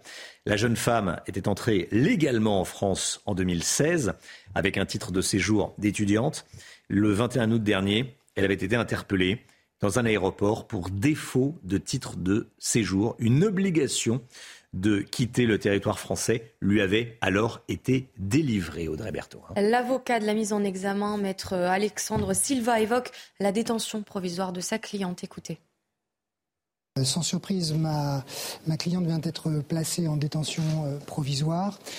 Je dis sans surprise parce que vous n'êtes pas sans savoir qu'en France, en matière euh, criminelle, euh, dès lors que euh, l'on vous reproche des faits d'une extrême gravité, que l'on qualifie traditionnellement de troubles à l'ordre public, vous êtes susceptible sur ce seul motif d'être placé en détention provisoire, indépendamment du débat qu'il pourrait y avoir et qui d'ailleurs il y a eu sur d'autres mentions du Code de procédure pénale. Selon nos informations, la femme interrogée sur le mobile, sur la raison, si tant est qu'il puisse y avoir une raison de euh, commettre un tel fait, sur la raison de son passage à l'acte, a expliqué que c'était parce que la mère de Lola, qui est gardienne d'immeuble, les, parents de Lola sont euh, gardiens, que la mère de Lola avait refusé de lui donner un passe vigique, les, bips pour rentrer dans, l'immeuble. La sœur de la suspecte habite dans l'immeuble de la famille de Lola et elle voulait euh, rentrer. La mère aurait donc, la mère de Lola aurait refusé le, le passe à cette suspecte elle se serait vengée. L'enquête doit à présent déterminer euh, si c'est le, véritable mobile. Hier, voisins et camarades d'école ont rendu, euh, hommage à, la fillette. Retour sur cette journée d'hommage avec Augustin Donadieu. Les hommages se sont succédés toute la journée, jusqu'à tard dans la soirée. Devant le collège où était scolarisée la jeune Lola, nombreux sont les habitants mais aussi les élèves à venir se recueillir. Trois jours après la découverte du corps de la collégienne dans une malle, L'émotion est toujours vive. Son ancienne camarade de classe se souvient d'une adolescente généreuse. Lola, c'est comme moi, à mon avis. elle était là pour aider euh, la personne. Elle savait pas qu'elle était comme ça, la personne, à mon avis. Elle était gentille, elle était mignonne, elle était belle. Elle ne s'est pas dit Ah, mais elle est méchante, euh, je vais pas l'aider à porter. Kevin habite dans le même immeuble. Il connaissait la collégienne depuis son plus jeune âge. Euh, moi, ça m'a hyper choqué. J'ai encore des images d'elle euh, dans ma tête. Il y a à peine euh, deux semaines d'ailleurs, elle m'avait demandé si elle pouvait caresser mon chien. Elle était très joyeuse, timide avec les gens du bâtiment sûrement, mais je la voyais tout le temps sourire, elle courait dans le hall à chaque fois. Depuis ce drame, la vie des habitants comme lui a été bouleversée. Pour la plupart, peur de descendre au sous-sol tout seul. Ou chercher notre voiture. Même là, je me suis garé à côté. Je ne me gare plus trop euh, au sous-sol. Une cagnotte en soutien aux proches de Lola a été mise en ligne. Une marche blanche aura lieu demain, à 15h. La classe politique a réagi à cette tragédie. Le président par intérim du RN, Jordan Bardella, a tweeté Nous apprenons euh, que l'acte de barbarie commis contre Lola était perpétré par une femme algérienne en situation irrégulière. La responsabilité de l'État est engagée. Réaction d'Éric Ciotti, député euh, des Alpes-Maritimes, Les Républicains. J'appelle à placer toutes les personnes en situation irrégulière en centre de rétention administratif. Réaction donc d'Éric Ciotti et proposition d'Éric Ciotti. Est-ce que vous êtes d'accord avec ce que propose Éric Ciotti? Je vous pose la question ce matin sur le compte Twitter de CNews. Vous êtes d'accord à 92%. Vous n'êtes pas d'accord à 8%. Voilà ce que l'on peut dire donc sur cette tragédie, sur ce calvaire vécu par cette petite Lola. Les pénuries d'essence, les préfets vont être davantage mobilisés pour aider à acheminer le carburant vers les stations-service, Audrey. Hein. C'est ce qu'a annoncé le gouvernement à l'issue euh, d'une réunion à l'Elysée hier. Réunion donc consacrée aux pénuries. Emmanuel Macron a fait un point de situation avec euh, ses ministres alors que les ruptures de carburant euh, persistent dans plusieurs régions. Bah oui, c'est toujours compliqué. On part porte d'Aubervilliers, c'est à Paris, dans le nord de la capitale. regardez ces images. Ça, c'était la file d'attente ce matin avec cerise sur le gâteau les voitures qui essayent de doubler tout le monde ou les, camionnettes, comme vous le voyez. Ça a de quoi eh, agacer, évidemment. Marine Sabourin, Vous êtes sur place. Quelle est la situation? Eh bien, Romain, une situation euh, très compliquée. Hein. Ce matin, il y a plus de 600 mètres d'embouteillage pour parvenir à cette station-service qui n'a euh, ni samplon 95 ni samplon 98, euh, uniquement du gasoil, du gasoil qui est à plus d'un euro 80. Donc on s'approche dangereusement hein, des 2 euros le litre. Et donc nous avons échangé avec plusieurs automobilistes hein, qui nous disaient eh bien qu'ils étaient fatigués de cette situation, mais qui restaient malgré tout positifs. C'est le cas d'Olivier, Olivier qui est artisan. Alors Olivier, comment ça se passe pour vous depuis quelques bah, c'est un petit peu compliqué comme pour tout le monde. Mais on fait avec. Malheureusement, ça met un peu de temps, ça ralentit l'activité de notre société. On fabrique des filets de protection pour ça. On a une petite société qui s'appelle Mon Chat Mon Amour et c'est vrai que pour les clients, on est obligé de reporter certaines interventions, le temps de pouvoir trouver de l'essence. On perd beaucoup de temps dans la journée, mais on s'y fait. Alors là, vous avez fait plus d'une demi-heure de queue pour vous rendre compte finalement qu'il n'y avait ni samplon 95 ni samplon 98. Qu'est-ce que vous allez faire? Eh bien, je vais continuer à chercher. Je vais à la quête de l'essence. Un peu comme dans Mad Max. Vous êtes dans quel état d'esprit là Un peu fatigué, mais bon, on, fait euh, contre mauvaise fortune bon cœur. Merci beaucoup. Alors vous le voyez comme Olivier, beaucoup de personnes qui restent positives malgré la situation. En tout cas, dans cette station-service, on ne sait pas quand elle euh, sera réapprovisionnée en samplon 95 et en samplon 98. Merci beaucoup Marine Sabourin. Voilà, bon courage à, vous tous si vous cherchez euh, de l'essence. Aujourd'hui, Karim Benzema était le, le, roi du Châtelet hier soir au théâtre du Châtelet. Il a reçu le Ballon d'Or 2022. C'est tout de suite, vous allez l'entendre. Regardez CNews Chronique Sport avec Colissimo Facilité, la solution d'affranchissement en ligne dédiée aux professionnels pour simplifier les envois et suivi de colis. Karim Benzema est ému hier sur la, sur la scène du, du théâtre du Châtelet à Paris, le ballon d'or entre ses mains. Et Zidane, pour lui, le lui remettre, hein, Audrey. Zidane, qui était le dernier Français à avoir été consacré en 1998. Sous l'émotion, Karim Benzema a déclaré Je repense à quand j'étais petit. C'est un rêve de gamin. Et il a qualifié ce titre de ballon d'or euh, du peuple, forgé dans les moments où c'était difficile. Écoutez-le. Je suis vraiment, vraiment fier de mon parcours. Euh, comme je l'ai dit, c'était difficile. Mes parents, mes parents sont là. Euh, il y a eu cette période où c'était difficile pour toute ma famille. C'est individuel, mais ça reste collectif. C'est pour ça que moi, pour moi, c'est le ballon d'or du peuple. Côté féminin, c'est Alexia Putellas qui a remporté le, son second ballon d'or. Hein. Oui, c'était la première fois qu'une femme conserve son trophée deux fois de suite. Il s'agit donc du deuxième ballon d'or de la joueuse espagnole. Alexia Putellas a déclaré Se maintenir au sommet est beaucoup plus difficile que d'y parvenir. C'était CNews Chronique Sport avec Colissimo Facilité, la solution d'affranchissement en ligne dédiée aux professionnels pour simplifier les envois et suivi de colis. CNews, il est 7h08. Merci d'être avec nous. Euh, énormément d'émotions, de tristesse après le meurtre de la petite Lola et de réactions politiques. La suspecte est algérienne, 24 ans, en situation irrégulière en France. Beaucoup de réactions politiques. On sera dans un instant avec vous, Mickaël Taverne. Vous êtes député RN du Nord, ancien policier. Bonjour et merci d'être avec nous sur le plateau de CNews. À tout de suite. CNews, il est 7h12. Merci d'être avec nous, Mickaël Taverne, député Rassemblement national de la 12e circonscription du Nord, ancien policier. Le meurtre de la, de la, petite Lola bouleverse la France, bien sûr, toute la France. Euh, la suspecte est une Algérienne de 24 ans en situation irrégulière. Euh, il aurait fallu euh, l'expulser cet été quand elle s'est vue notifier une OQTF, selon vous? Alors, tout d'abord, permettez-moi une nouvelle fois d'avoir une pensée pour la famille de Lola, qui est meurtrie à jamais. Et nous devons absolument tout faire pour que ces actes ignobles ne se reproduisent plus et surtout être impitoyables vis-à-vis de ces, ces auteurs. Vous savez, euh, comme vous l'avez dit, j'ai été euh, policier pendant, euh, pendant 22 ans et en fait j'ai vu cette radicalisation de la violence monter petit à petit dans la société française et surtout le laxisme généralisé, que ce soit en termes migratoires, que ce soit en termes insécuritaires. Voilà. Et donc aujourd'hui, effectivement, les politiciens qui se sont succédés pendant plus de 20 ans ont mis la poussière sous le tapis. Et quand on disait qu'il y avait un lien entre immigration et insécurité, on était quasiment traité de fasciste et on était quasiment euh, traîné devant les tribunaux. Et aujourd'hui, le ministre de l'Intérieur lui-même dit qu'il y a un rapport entre immigration et insécurité.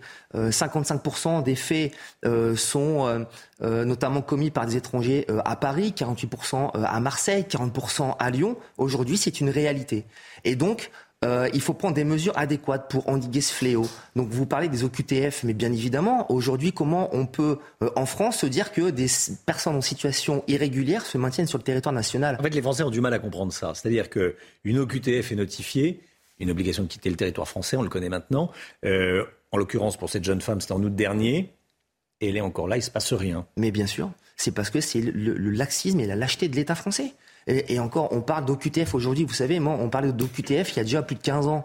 Et en fait, aujourd'hui, elles ne sont pas appliquées. 90%, en tout cas plus de 90% des OQTF, donc obligation de quitter le territoire français, ne sont pas appliquées. Donc comment voulez-vous aujourd'hui euh, qu'on mène une politique sérieuse en termes de migration quand on ne respecte pas euh, l'obligation de quitter le territoire national? 25% des détenus sont étrangers euh, dans les prisons françaises. Donc il y a un moment, il faudrait peut-être que les gouvernements se ressaisissent parce que la situation devient extrêmement difficile et les premières victimes, ce sont les Français. Éric Ciotti propose de placer dans des CRA, donc les, les centres de rétention administrative, toutes les, toutes les personnes en situation irrégulière Écoutez, c'est une, c'est une idée, c'est une possibilité, mais aujourd'hui, vous savez, euh, à partir du moment où on met quelqu'un, dans, enfin en tout cas euh, une personne en situation régulière dans un centre de rétention administratif, il faudrait peut-être aussi s'attaquer à la base, à la racine du problème, c'est l'immigration irrégulière. C'est-à-dire qu'il faut reprendre le contrôle aux frontières. 90% des pays contrôlent leurs frontières nationales. Donc pourquoi en France on ne le fait pas? Déjà, euh, si on, avait la capacité de savoir qui on accueille sur le territoire national, on aurait moins d'OQTF. Voilà, en fait, c'est un cercle vicieux. Il devrait y avoir un débat sur l'immigration en France, en tout cas le souhait d'Emmanuel Macron, le président de la République, qui veut même proposer euh, une loi, un projet de loi en, Conseil des ministres. Qu'est-ce que le RN va, proposer? Mais vous savez, déjà, le président de la République, euh, lors de son quinquennat en 2017, avait dit que 100% des OQTF seraient appliqués. Et en mm. fait, aujourd'hui, on est très très loin du compte. Et je pense que pour le second quinquennat, on est encore mal parti. Donc, il faut absolument déjà euh, expulser les délinquants étrangers. Il faut reprendre le contrôle aux frontières et savoir qui on accueille sur le territoire national. À partir du moment où on met en place ces mesures, je pense qu'on pourrait déjà avoir une visibilité à long terme sur euh, l'immigration. Michael Taverne, député Rassemblement national de la 12e circonscription du Nord. Merci d'être venu ce matin sur le plateau de la, de la matinale. Bonne journée à vous. On va aller sur le terrain. C'est jour de grève aujourd'hui dans les transports, à l'appel de quatre syndicats. Mais tout d'abord, le point info avec Audrey Berthaud. Le bilan s'alourdit après le crash d'un avion militaire russe. 13 morts ont été retrouvés selon les autorités. Il s'est écrasé hier dans un quartier habité de Yesk à la frontière ukrainienne. Un des moteurs a pris feu au décollage selon le ministère de la Défense russe. À Nanterre, cinq mineurs ont été interpellés et placés en garde à vue à la suite des incidents qui ont éclaté euh, hier devant le lycée Joliot-Curie. L'un est ressorti libre hier soir. Des jeunes ont tiré donc des mortiers d'artifice en direction de l'établissement. Et puis le géant du lait euh, Lactalis annonce qu'il augmente de 32% le prix d'achat euh, de son lait à ses éleveurs, 490 euros les 1000 litres. Le, propriétaire des marques Lactel, président ou encore Roquefort Société va dans la foulée réclamer à la grande distribution une hausse de ses prix de vente dans les rayons. Six jours de grève aujourd'hui dans les transports. On part tout de suite retrouver Augustin Donadieu avec Pierre-François Altermat euh, sur la ligne D du RER. E ligne D où un train sur trois seulement doivent, euh, doit circuler aujourd'hui.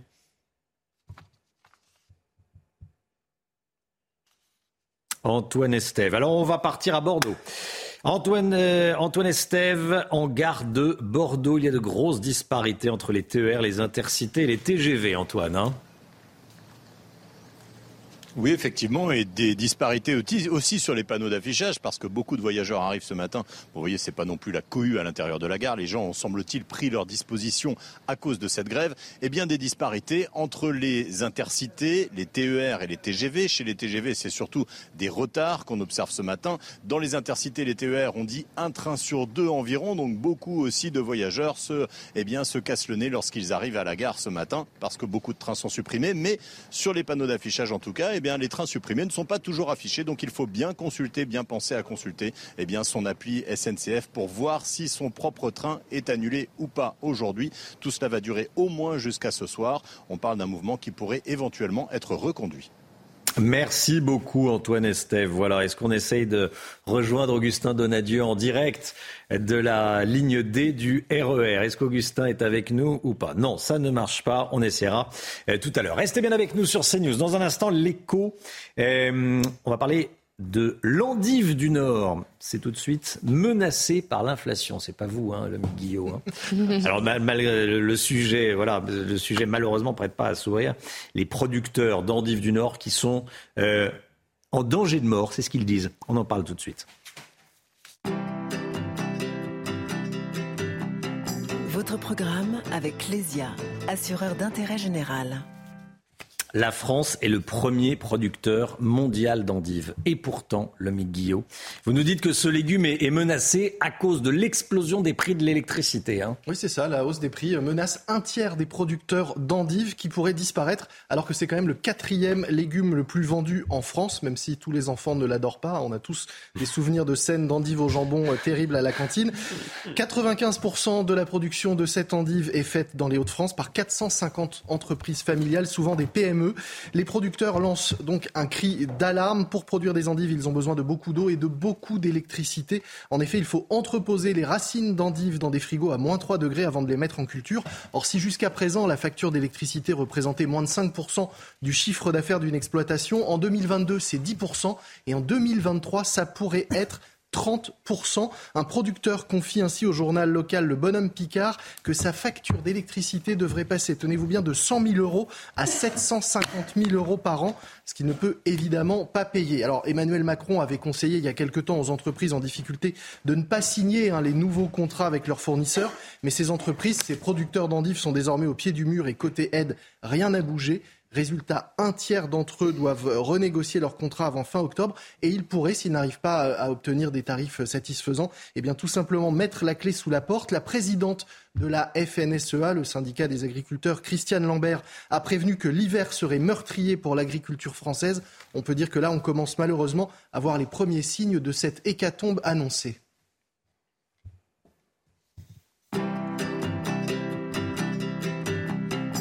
C'était votre programme avec Clésia, assureur d'intérêt général. CNews, 7h21, le tout électrique en voiture, c'est pas gagné. Il y a encore beaucoup de défis à relever, c'est ce que va nous dire Pierre Chasseret dans un instant, délégué général de 40 millions d'automobilistes. À tout de suite. Rendez-vous avec Pascal Pro dans l'heure des pros, du lundi au vendredi de 9h à 10h30. C'est News, il est 7h24. Pierre Chasseret avec nous. Bonjour Pierre. Bonjour Romain. Le président Macron veut, semble vouloir lancer le défi du tout électrique en France en, anticipant l'interdiction des voitures thermiques en 2035, interdiction de vente hein, des voitures thermiques en 2035. Euh, objectif très ambitieux. Vous nous dites qu'il reste de grands défis à relever Quels sont ces défis ben, Dites-nous tout.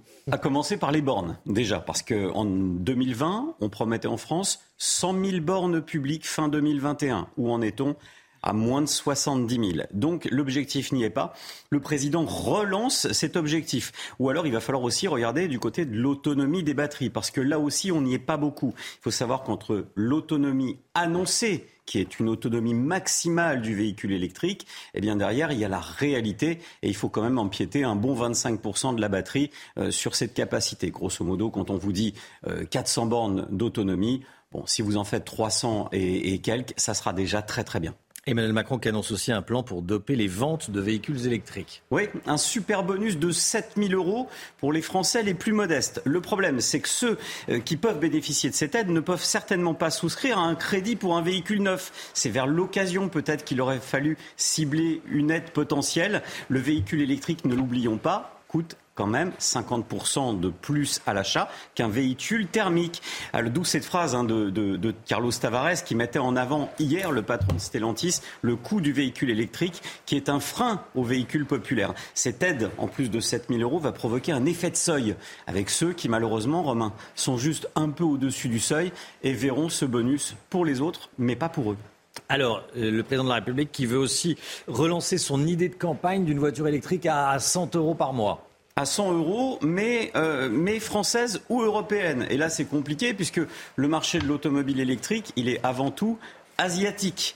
Donc ça va être extrêmement complexe. Cette fois-ci, là, l'idée à 100 euros par mois, on va être très clair, c'est intenable par le prix justement juste de la batterie électrique. La la location d'une batterie électrique pour un véhicule traditionnel familial électrique oscille entre 70 et 150 euros par mois. Ça va quand même être extrêmement complexe. Attention aussi à un dernier point capital qui a été oublié par le président de la République tous les Français ne possèdent pas une place de stationnement. Est-on électrocompatible? Eh bien, un Français sur trois aujourd'hui, un foyer sur trois, ne possède pas ni de place de stationnement, ni de parking. Ce qui fait dire derrière à Carlos Tavares euh, qu'aujourd'hui, il y a peut-être ce mouvement organisé contre l'automobile. On le sent quand on est automobiliste.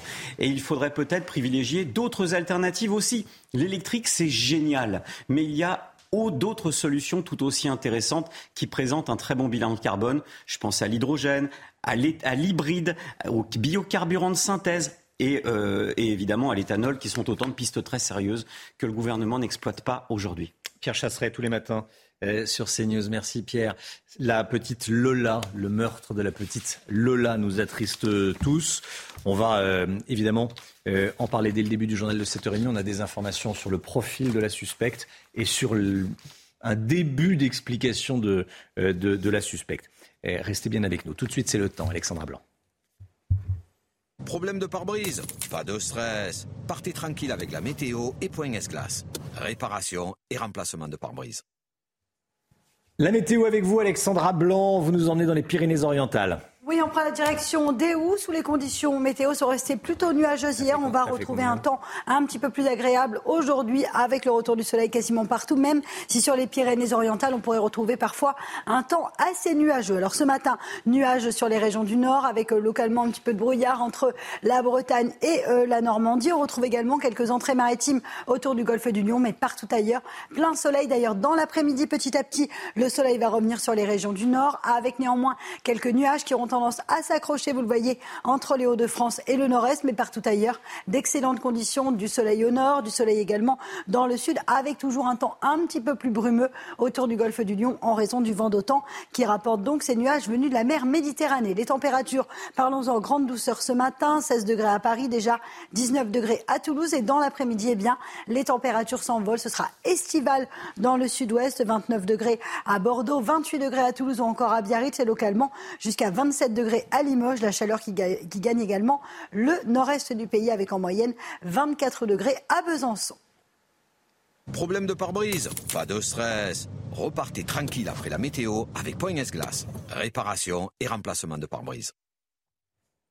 C'est News, il est 7h29. Merci d'être avec nous. À la une ce matin, la principale suspecte du meurtre de la petite Lola est visée par une obligation de quitter le territoire français depuis cet été.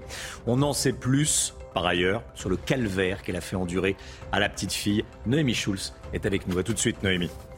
La grève dans les transports, les TER sont très impactés. Des difficultés également en Ile-de-France. Vos témoignages dans un instant.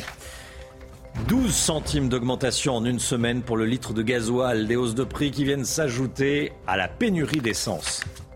Les atteintes à la laïcité en milieu scolaire sont le fruit d'une offensive islamiste. C'est ce que dit Gérald Darmanin qui demande au préfet d'aider l'éducation nationale. On verra ça avec Florian Tardif. Et puis le bilan vient de s'alourdir après le crash d'un avion russe près de l'Ukraine. 13 personnes ont perdu la vie. Un des moteurs de l'avion, l'avion de chasse, a pris feu au décollage. Le calvaire de la petite Lola, on en sait plus sur euh, ce que lui a fait endurer son bourreau. La principale suspecte est une jeune femme de 24 ans d'origine algérienne en situation irrégulière. L'émotion étreint tous les Français et encore plus ceux qui ont connu la petite. Écoutez. Elle était gentille, elle était mignonne, elle était belle. On se dit que pourquoi euh, elle et qu'elle est jeune, elle avait toute la vie devant elle et que euh, bah, je suis super triste. Et euh, les euh, maîtres et maîtresses qui l'avaient avant et qu'ils sont super tristes. je la voyais tout le temps sourire, ça m'a hyper choqué. J'ai encore des images d'elle dans ma tête. Il y a à peine deux semaines d'ailleurs, elle m'avait demandé si elle pouvait caresser mon chien. J'avais dit oui, elle jouait avec. Enfin voilà, c'est resté dans ma tête. Noémie Schulz avec nous, service police-justice de, de CNews. On en sait plus sur le profil de la principale suspecte que vous avez pu apercevoir hier au, tribunal judiciaire. Hein. Oui, c'était euh, au tout début de l'audience avec la juge des libertés et de la détention, à l'issue de laquelle elle a été placée en détention euh, provisoire. J'ai été frappée par euh, l'allure très juvénile de cette, de cette femme, son visage marqué par des cicatrices de, boutons d'acné, les cheveux longs, bruns, attachés en, en chignon, son calme aussi apparent. Elle n'avait pas de pas montré de signe de nervosité euh, particulier. Elle a plusieurs fois balayé la salle d'audience des yeux, euh, n'hésitant pas à soutenir le regard des journalistes euh, qui, étaient, qui étions présents. Alors, nous n'avons pas entendu le son de sa voix. La présidence a très rapidement ordonné le huis clos pour la sérénité des débats et préserver la confidentialité de certains faits particulièrement traumatisant pour les parents. Ce qu'on sait, c'est que cette jeune femme de 24 ans est originaire euh, d'Algérie. Elle était en situation, elle est en situation euh, irrégulière, euh, présentée comme marginale. Elle n'avait pas de casier judiciaire. Elle était même identifiée comme victime de violences conjugales en 2018. Elle est arrivée légalement en France en 2016 avec un titre de séjour étudiant. Elle a été interpellée en août dernier pour défaut de titre de séjour. Une OQTF lui avait été délivrée avec un délai de 30 jours pour quitter la France volontairement. La procureure de Paris a donné des détails sur le déroulé des faits. Hein. Oui, on sait grâce aux images de vidéosurveillance de cet immeuble, de cette résidence, que Lola est, est rentrée de l'école aux alentours de, 15h15, qu'elle est rentrée dans cette euh, résidence. On sait que ses parents sont les gardiens et qu'elle était accompagnée donc de cette euh, jeune femme, cette suspecte. Celle-ci est ressortie de l'immeuble deux heures plus tard avec euh, une valise et une grosse malle. Elle a demandé à un passant de l'aider à, porter la malle qui dégage une odeur de, javel et porte des traces de sang. Elle appelle ensuite une ancienne connaissance qui est un chauffeur VTC. elle a alors passé une heure dans, dans le quartier à aborder les gens. Il l'emmène chez lui à Agnières. Elle va y rester deux heures et puis elle, indique, elle lui indique qu'elle veut rentrer chez elle. Il lui appelle alors une autre, un autre euh, VTC et elle repart avec la malle qui a été retrouvée dans la soirée dans la résidence. Le chauffeur euh, VTC qui l'a aidé à, transporter euh, la malle a été lui aussi interpellé, mis en examen pour recel de cadavres et placé sous contrôle judiciaire. Que sait-on du, mobile, si tant est qu'on puisse parler de mobile quand il s'agit d'une petite fille de 12 ans? La suspecte a parlé pendant la, garde à vue qui a duré 48 heures. Elle a d'abord reconnu les faits. Elle a expliqué euh, aux enquêteurs hein, qu'elle a emmené Lola chez sa sœur qui habitait la, résidence. Euh, elle a donné d'ailleurs des détails assez terribles sur les euh, sévices sexuels qu'elle aurait imposés à sa victime avant de la tuer et de cacher son corps dans, dans la malle. La suspecte qui a donné effectivement, qui a évoquer des raisons de ce passage à l'acte. Tout ça va devoir bien sûr être validé par euh, l'instruction, par l'enquête. On sait que les parents de Lola sont les gardiens de cette résidence et la suspecte dit qu'elle avait demandé un, un passe vigique, un passe pour accéder à, à, cet immeuble et que la mère de Lola le lui aurait refusé. Et donc euh, la piste euh, d'un acte qui pourrait s'apparenter à une, une vengeance est étudiée. Dans un second temps, cette jeune femme s'est rétractée, elle conteste les faits. Elle a fait l'objet d'un examen psychiatrique, de comportement psychiatrique. Il n'y a pas de péril psychique imminent, mais évidemment, il y aura des expertises beaucoup plus euh, euh, poussées, beaucoup plus approfondies pendant l'instruction. Sachez juste que pour ces faits, euh, les, le, viol, les actes de torture et de barbarie et le meurtre, elle encourt la peine maximum, la perpétuité réelle. Noémie Schulz avec nous. Merci Noémie. La classe politique réagit. Jordan Bardella tweet Nous apprenons que l'acte de barbarie commis contre Lola a été perpétré par une femme algérienne en situation irrégulière. La responsabilité de l'État est engagée. Éric Ciotti euh, appelle à, placer toutes les personnes en situation irrégulière dans des CRA, des centres de rétention administratifs. Vous êtes d'accord, tiens, avec cette proposition ou pas? Euh, Je vous pose la question sur le compte Twitter de CNews ce matin. Vous dites oui à 91%, vous dites non à 9%. Ce n'est pas un sondage mais bien une consultation. C'est important de le euh, préciser. Journée de grève aujourd'hui. Quatre organisations syndicales appellent à une journée de mobilisation interprofessionnelle avec euh, des revendications de hausse de salaire. La circulation des TER est compliquée. Euh, alors, le métro, trafic quasi normal. voilà les TER. Regardez. Un train sur deux hein, pour les TER, un train sur deux pour les intercités, service réduit pour les transiliens. TGV quasi normal. À Paris, euh, ça fonctionne à Paris, hein, en clair. Euh, le métro, ça fonctionne. Trois trains sur quatre pour les A et B du RER, e deux, bus sur trois et trafic quasi normal pour les tramways. Donc le problème aujourd'hui, ce n'est pas vraiment les, les, Parisiens, mais ce sont les grandes lignes et les euh, provinciaux. Écoutez ce que nous ont dit ces voyageurs Garment-Parnasse. Il y a des problèmes et des perturbations et moi je suis pas content de ce qui se passe. Et puis en plus ils ne nous donnent pas beaucoup d'explications. Bah, ce matin pour l'instant je ne sais pas si mon train sera à l'heure. je pars euh, au Mans à titre professionnel. Donc euh, bah, c'est la surprise ce matin, on ne sait pas. je me suis réveillée à 4 heures. J'ai pris le train de 5h35. Ça ne me dérange pas euh, parce que j'ai des trains qui m'emmènent à mon travail. Euh, j'ai reçu quelques messages, quelques notifications. On m'a dit que c'était bon pour cette heure c'est juste 30 minutes de retard. Voilà les vraies difficultés dans les TER et les intercités. Trafic quasi normal pour les, euh, pour les TGV. Euh, grève donc pour demander des augmentations de salaire. Regardez, à la SNCF, euh, il y a déjà eu 5,8% cette année.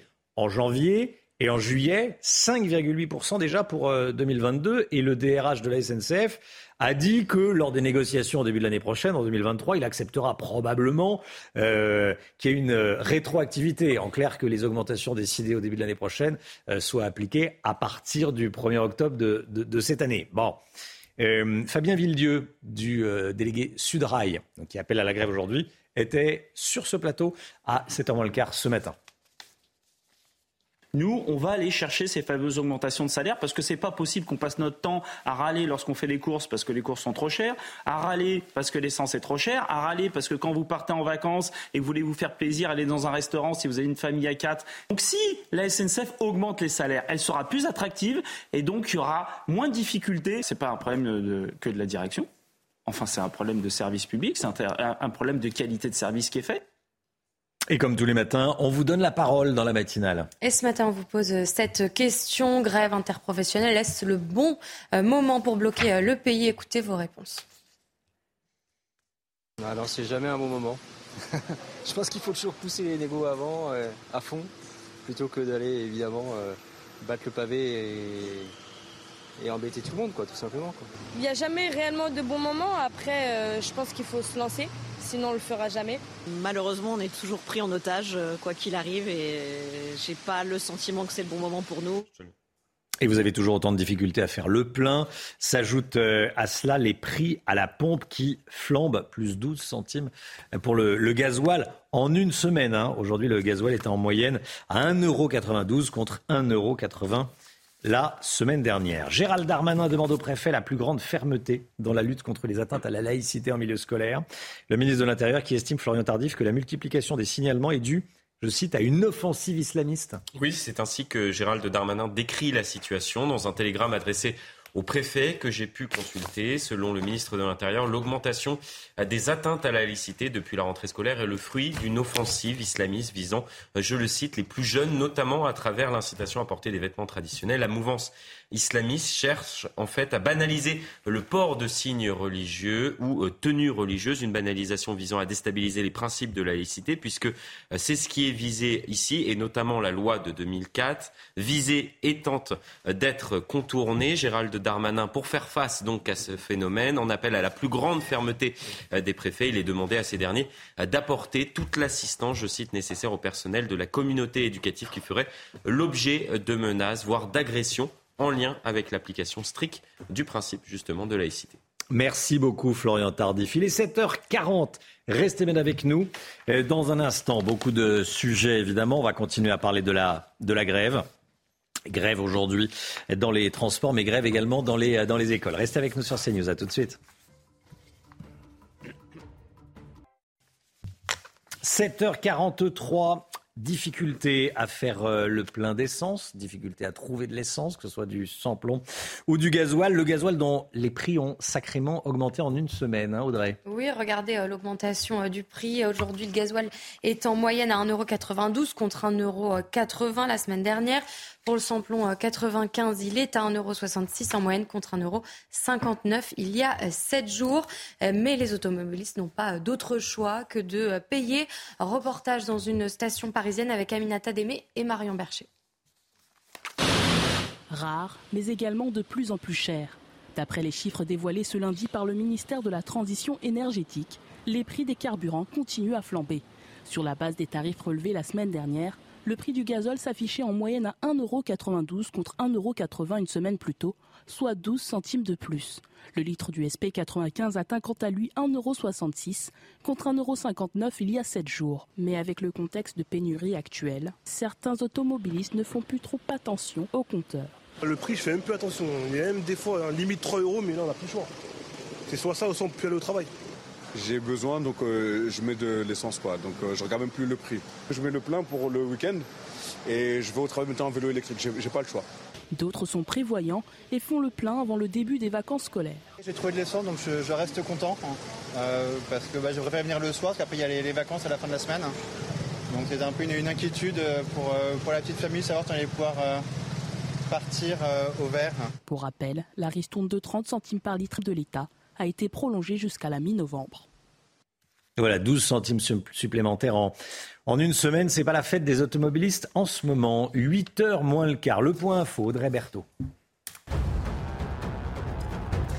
Hier, lors d'une réunion à l'Elysée, Emmanuel Macron a demandé au préfet d'être davantage mobilisé pour aider à cheminer le carburant vers les stations-service, alors que la galère des automobilistes continue ce matin. À Nantes, un homme a été placé en garde à vue après la mort d'une femme tuée à l'arme blanche. L'individu âgé de 21 ans vivait à proximité du domicile de la victime. Dimanche, une femme de ménage de 47 ans avait été agressée puis tuée alors qu'elle partait au travail. Et puis les liquidateurs de la marque de vêtements Camailleux proposent une prime de 6 000 euros aux salariés licenciés, une prime qui vient s'ajouter à l'indemnité légale de licenciement. La direction avait annoncé que le produit des trois derniers jours de vente serait versé aux employés. La dette, on s'en préoccupe enfin, les Français s'en préoccupent enfin, on en parle tout de suite.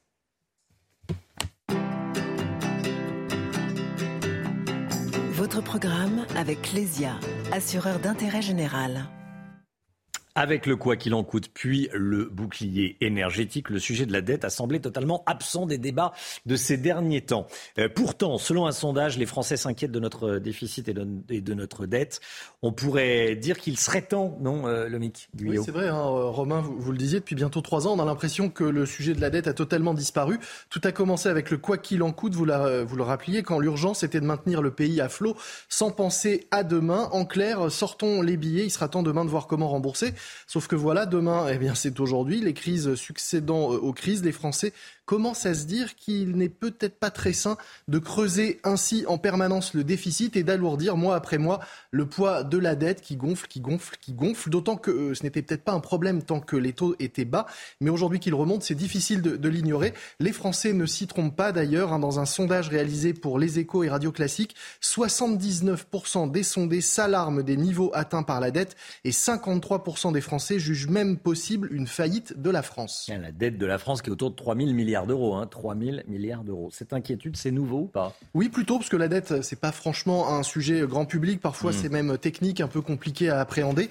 Et pourtant, dans ce même sondage romain, 56% des Français estiment que le gouvernement doit absolument tout faire pour réduire le déficit et la dette publique dans son budget 2023. Ça, c'est une vraie nouveauté. Habituellement, dans ce type de sondage, ces sujets sont pas vraiment dans les premières préoccupations des Français. Mais là, on se rend compte qu'il y a un vrai motif, un vrai sujet d'inquiétude euh, pour euh, les Français, au même niveau ou presque que la santé et que les questions climatiques. Ça veut dire que c'est la fin de l'État nounou, l'État qui paye tout? Alors ça, non, pas forcément, euh, Romain, parce que dans le même temps, les Français disent qu'ils ne sont pas prêts à renoncer aux aides. Dans le même sondage, ils plébiscitent ainsi la prolongation du bouclier tarifaire énergétique. Ils approuvent l'élargissement du dispositif MaPrimeRénov. Ils applaudissent les aides à l'embauche et ils voudraient que le gouvernement allège, comme promis par le candidat Macron, la fiscalité sur les héritages. Bref, autant de dépenses supplémentaires pour l'État souhaitées par les Français. Alors tout ça peut sembler euh, paradoxal, mais c'est vrai que la période en elle-même est un peu paradoxale. Hein. En effet, l'inflation contribue à atténuer le coût des aides puisque lorsque les prix augmentent, c'est mécanique les taxes suivent, plus les prix sont élevés, plus l'État récolte de la TVA. Sauf qu'au total, l'inflation, il faut le rappeler, coûte plus cher qu'elle ne rapporte mais pas autant que ce qu'on pourrait craindre. Sur les carburants, par exemple, Bercy expliquait il y a quelques semaines que le gain supplémentaire lié aux taxes serait de 3 milliards environ tandis que les aides prévues pour 2022 sur les carburants dépasseraient les 5 milliards d'euros. Donc plus de recettes fiscales, mais des aides qui restent quand même supérieures, même si ça permet euh, d'atténuer un peu le, choc. Malgré tout, les Français sont plutôt réalistes, hein, malgré cette envie euh, d'aide et ce besoin de l'État nounou. Seuls les soutiens de LFI et du PS considèrent qu'il faut privilégier la croissance, même si ça creuse encore le déficit et la dette. Pour les autres, il faut simplement désormais arrêter de dépenser sans compter. C'était votre programme avec Clésia, assureur d'intérêt général. CNews, il est 7h49. Merci d'être avec nous. Merci d'avoir choisi CNews. Bon courage si vous cherchez de l'essence ou si vous cherchez à prendre un, un TER ou un train intercité. Il y a de grosses difficultés à cause de la grève aujourd'hui. Utilisation du 49.3, le compte à rebours est lancé, ça devrait être dans les heures prochaines jour prochain. En tout cas, avant demain soir, normalement. On en parle avec Jérôme Béglé. On va faire une petite histoire, un petit historique de l'utilisation du 49.3 en France. A tout de suite. « 7h53, Jérôme Béglé avec nous. Bonjour Jérôme. Bonjour Romain. Directeur général de la rédaction du journal du dimanche. L'utilisation par le gouvernement de l'article 49.3 pour faire adopter le, le budget de l'année prochaine est imminent. Les oppositions crient au coup de force, mais qu'en est-il vraiment, Jérôme? Romain, euh, l'article 49, alinéa 3 de notre Constitution est d'une utilisation classique et maintenant traditionnelle. Cette procédure permet à l'exécutif de faire adopter un texte sans vote et donc euh, de se dispenser du soutien des députés. Le projet de loi passe ensuite au Sénat et les débats sont immédiatement interrompus à l'Assemblée nationale. Euh, dans le cas du budget 2023, ceci s'annonce disputé, les débats, puisque je vous rappelle qu'il y a à peu près 3000 amendements qui ont été déposés par les oppositions. Face à ce 49-3, les députés peuvent alors déposer une motion de censure dans les 24 heures et tenter de faire tomber le gouvernement. Alors le 49-3 a été utilisé 87 fois depuis 1958 et aucune de ces motions de censure euh, présentées euh, n'a été n'a abouti au renversement du gouvernement. Le recordman de l'utilisation, c'est Michel Rocard, qui s'en est servi 28 fois. À noter quand même que Nicolas Sarkozy, pendant les 5 ans où il était président, ne s'en est jamais servi. Depuis la réforme constitutionnelle du 23 juillet 2008, hors des projets de loi de finances et de financement de la sécurité sociale, l'article 49.3 ne peut être utilisé qu'une seule fois au cours d'une même session parlementaire pour faire adopter un texte budgétaire.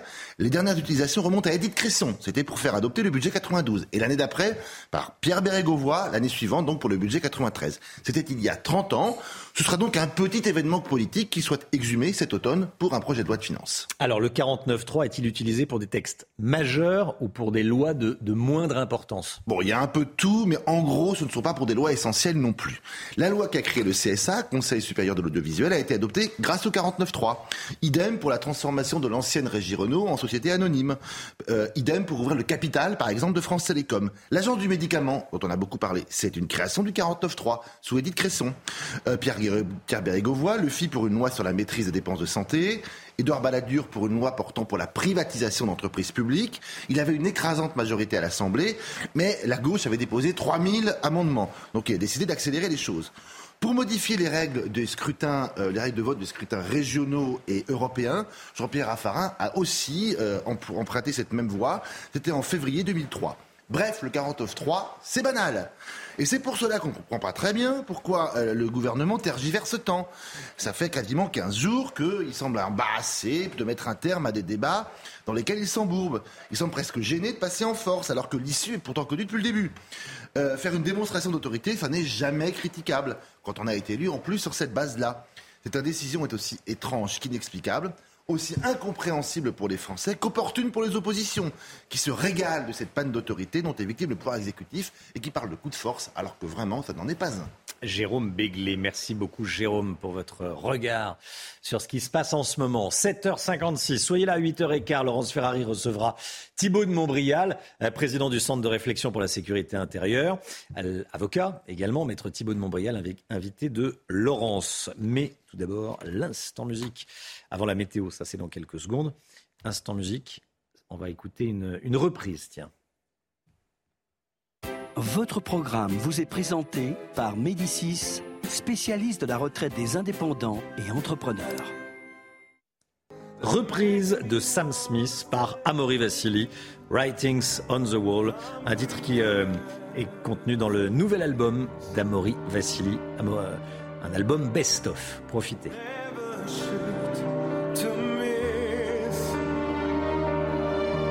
I feel like a storm is coming.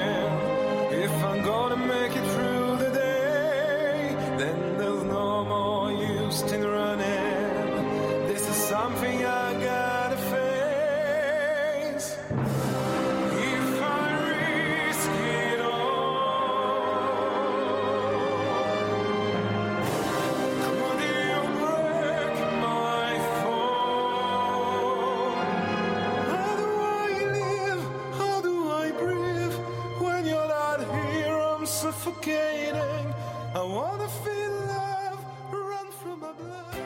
C'était votre programme avec Médicis, spécialiste de la retraite des indépendants et entrepreneurs. Le temps tout de suite avec Alexandra Blanc. Il va faire chaud aujourd'hui. Problème de pare-brise? Pas de stress. Partez tranquille avec la météo et Point S-Glace. Réparation et remplacement de pare-brise. Des conditions météo qui vont s'améliorer en cette journée de mardi avec au programme eh bien, le retour du soleil quasiment partout. On aura seulement quelques nuages qui auront tendance à s'accrocher, notamment entre les Hauts-de-France, les Ardennes ou encore en allant euh, vers le nord-est et puis partout ailleurs du soleil et toujours quelques entrées maritimes autour du golfe du Lion avec donc le vent d'autant qui rapporte quelques petits nuages. Mais globalement, c'est vraiment une très belle après-midi qui vous attend avec en prime le maintien de ce flux de sud et donc conséquence vent de sud. Eh bien, nous avons cette chaleur qui remonte du Maghreb et de la la péninsule ibérique. Alors justement, les températures s'envolent aujourd'hui. Température estivale. On a l'impression dans le sud-ouest d'avoir une carte euh, d'un mois d'août ou voire d'un mois de juillet avec 29 degrés euh, cet après-midi pour le Bordelais, 28 degrés en moyenne entre Toulouse et Biarritz. Et puis la chaleur qui gagne également le Lyonnais ou encore Limoges avec en moyenne 27 degrés cet après-midi à Limoges, 25 degrés à La Rochelle et vous aurez en moyenne 24 degrés à Besançon et localement jusqu'à 21 degrés à Marseille ou encore du côté de Nancy. La du programme, le pic de chaleur va se poursuivre avec demain le même type de conditions, du grand beau temps au nord comme au sud, toujours quelques entrées maritimes, le tout dans des températures eh bien, estivales au nord comme au sud, avec 23 degrés en moyenne sur le nord, 25 degrés dans le sud et des pointes qui pourraient localement dépasser les 32, 33 degrés, notamment du côté de Pau ou encore de Montauban. Donc vraiment, très belle journée de mercredi avant le retour des orages. Problème de pare-brise Pas de stress. Repartez tranquille après la météo avec Point Glace. Réparation et remplacement de pare-brise. CNews, 7h59. Merci d'être avec nous. Merci d'avoir choisi CNews à la une ce matin. Le calvaire de la petite Lola. La suspecte a été mise en examen. Algérienne de 24 ans, elle est en situation irrégulière. Nos informations dès le début de ce journal. Indignation et réaction politique. Éric Ciotti demande le placement en centre de rétention administrative de toutes les personnes en situation irrégulière en France. On verra ça avec Florian Tardif. A tout de suite Florian. Réunion de crise à l'Elysée hier soir sur les pénuries de carburant. Sur le terrain, ça reste très compliqué. C'est ce que nous dira Marine Sabourin. A tout de suite Marine. Et puis, Karim Benzema en or. Karim Benzema qui décroche la récompense suprême. C'est un ballon d'or du peuple, a dit le joueur du Real. Vous l'entendrez. Le meurtre de la petite Lola, la principale suspecte, a été mise en examen pour meurtre et viol aggravé, puis écroué. Concernant le profil de la suspecte, elle est algérienne, elle était connue des services de police comme victime de violences conjugales. Elle était entrée en, France légalement en 2016 avec un titre de séjour d'étudiant, mais elle n'avait jamais quitté le territoire. Le 21 août dernier, elle avait été interpellée dans un aéroport pour défaut de titre de séjour. Et une OQTF, on connaît maintenant euh, ce que veut dire ce sigle, obligation de quitter le territoire français, une OQTF lui avait alors été euh, délivrée. L'avocat de la mise en examen, maître Alexandre Silva, évoque euh, la détention provisoire de sa cliente. Écoutez. Euh, sans surprise, ma, cliente vient d'être placée en détention euh, provisoire.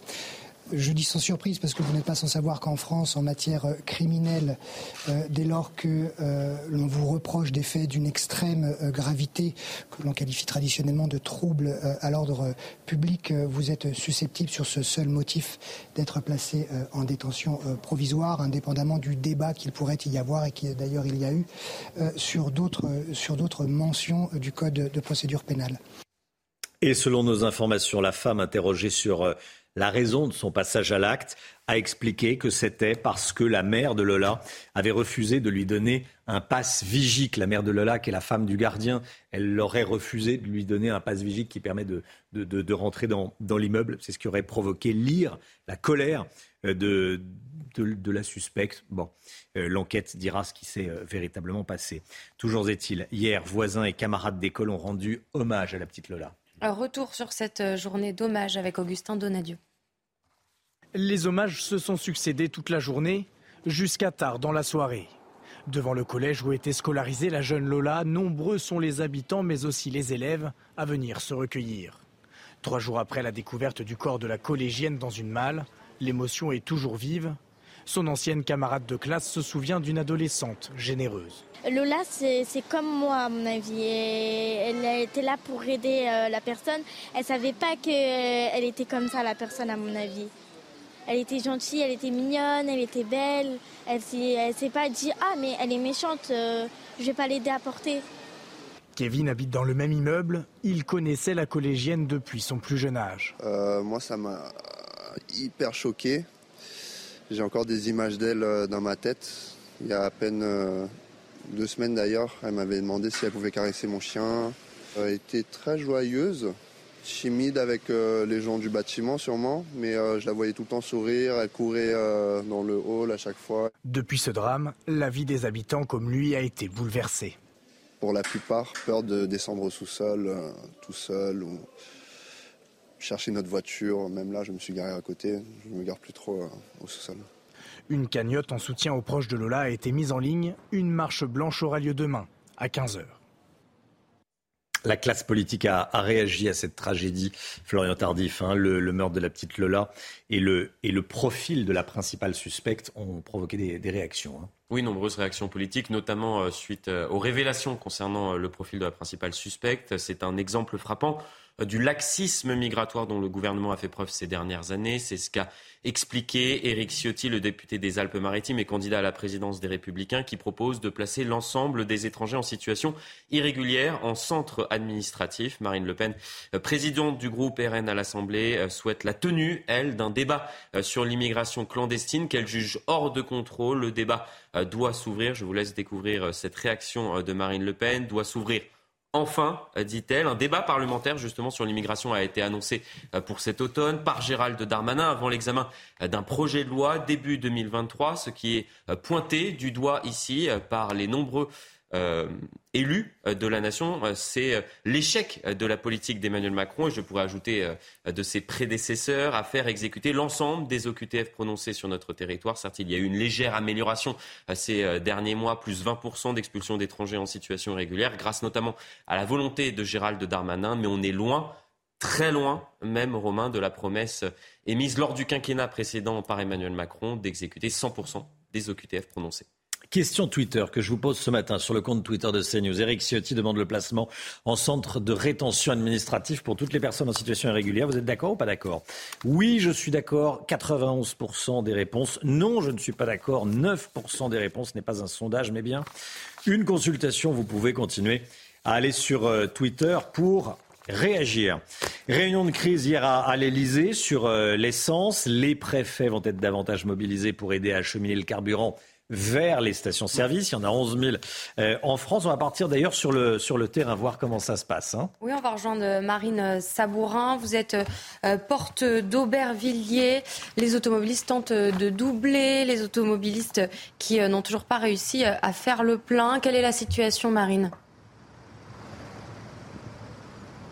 Eh bien écoutez Audrey, c'est un petit peu tendu hein, euh, ce matin, même si ça s'améliore ici, il y a moins d'embouteillage que depuis 7 euh, du matin. Il faut compter 20 minutes pour parvenir à la station-service euh, qui n'a ni samplon 95 ni samplon 98, uniquement du gazole et du super éthanol. Alors voilà, on a échangé avec plusieurs automobilistes hein, qui sont quand même confiants sur cette, par rapport à cette situation. Nous sommes avec Fredo. Fredo, dans quel état vous êtes ce matin?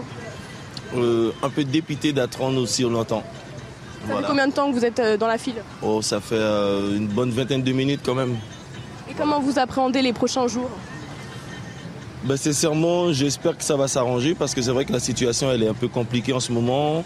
Et puis euh, le fait de toujours chercher à savoir quelle est la station où il y a de l'essence, on doit aller travailler, c'est compliqué. Donc effectivement, on a, on a un peu le moral un peu bas, on va dire alors là, vous, faites la, queue, mais vous ne savez pas s'il y a du samplon 95 ou 98. Qu'est-ce que vous allez faire s'il n'y en a plus?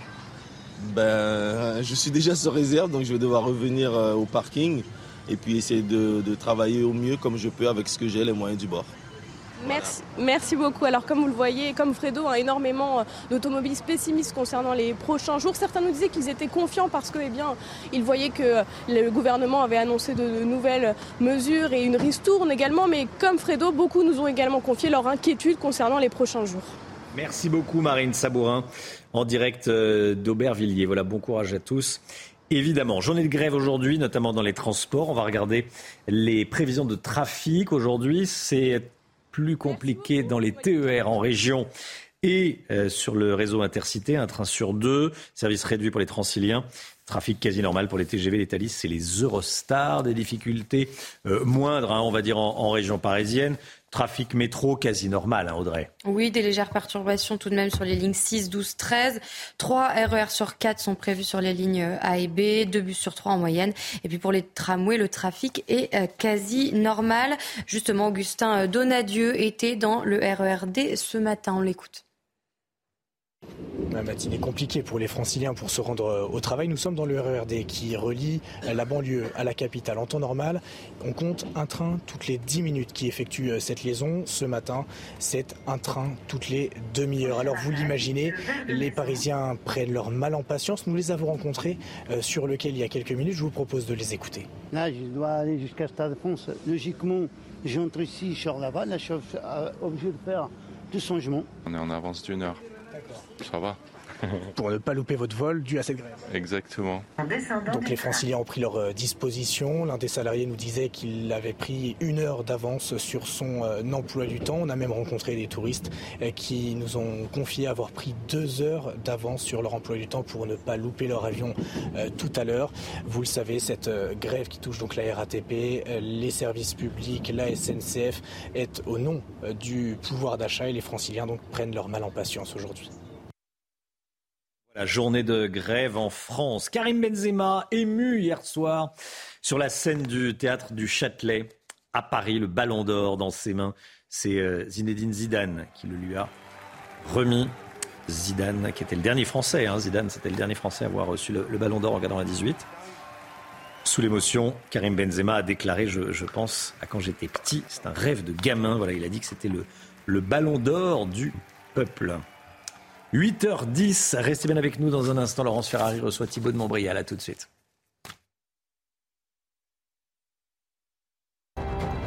Rendez-vous avec Pascal Pro dans l'heure des pros, du lundi au vendredi de 9h à 10h30.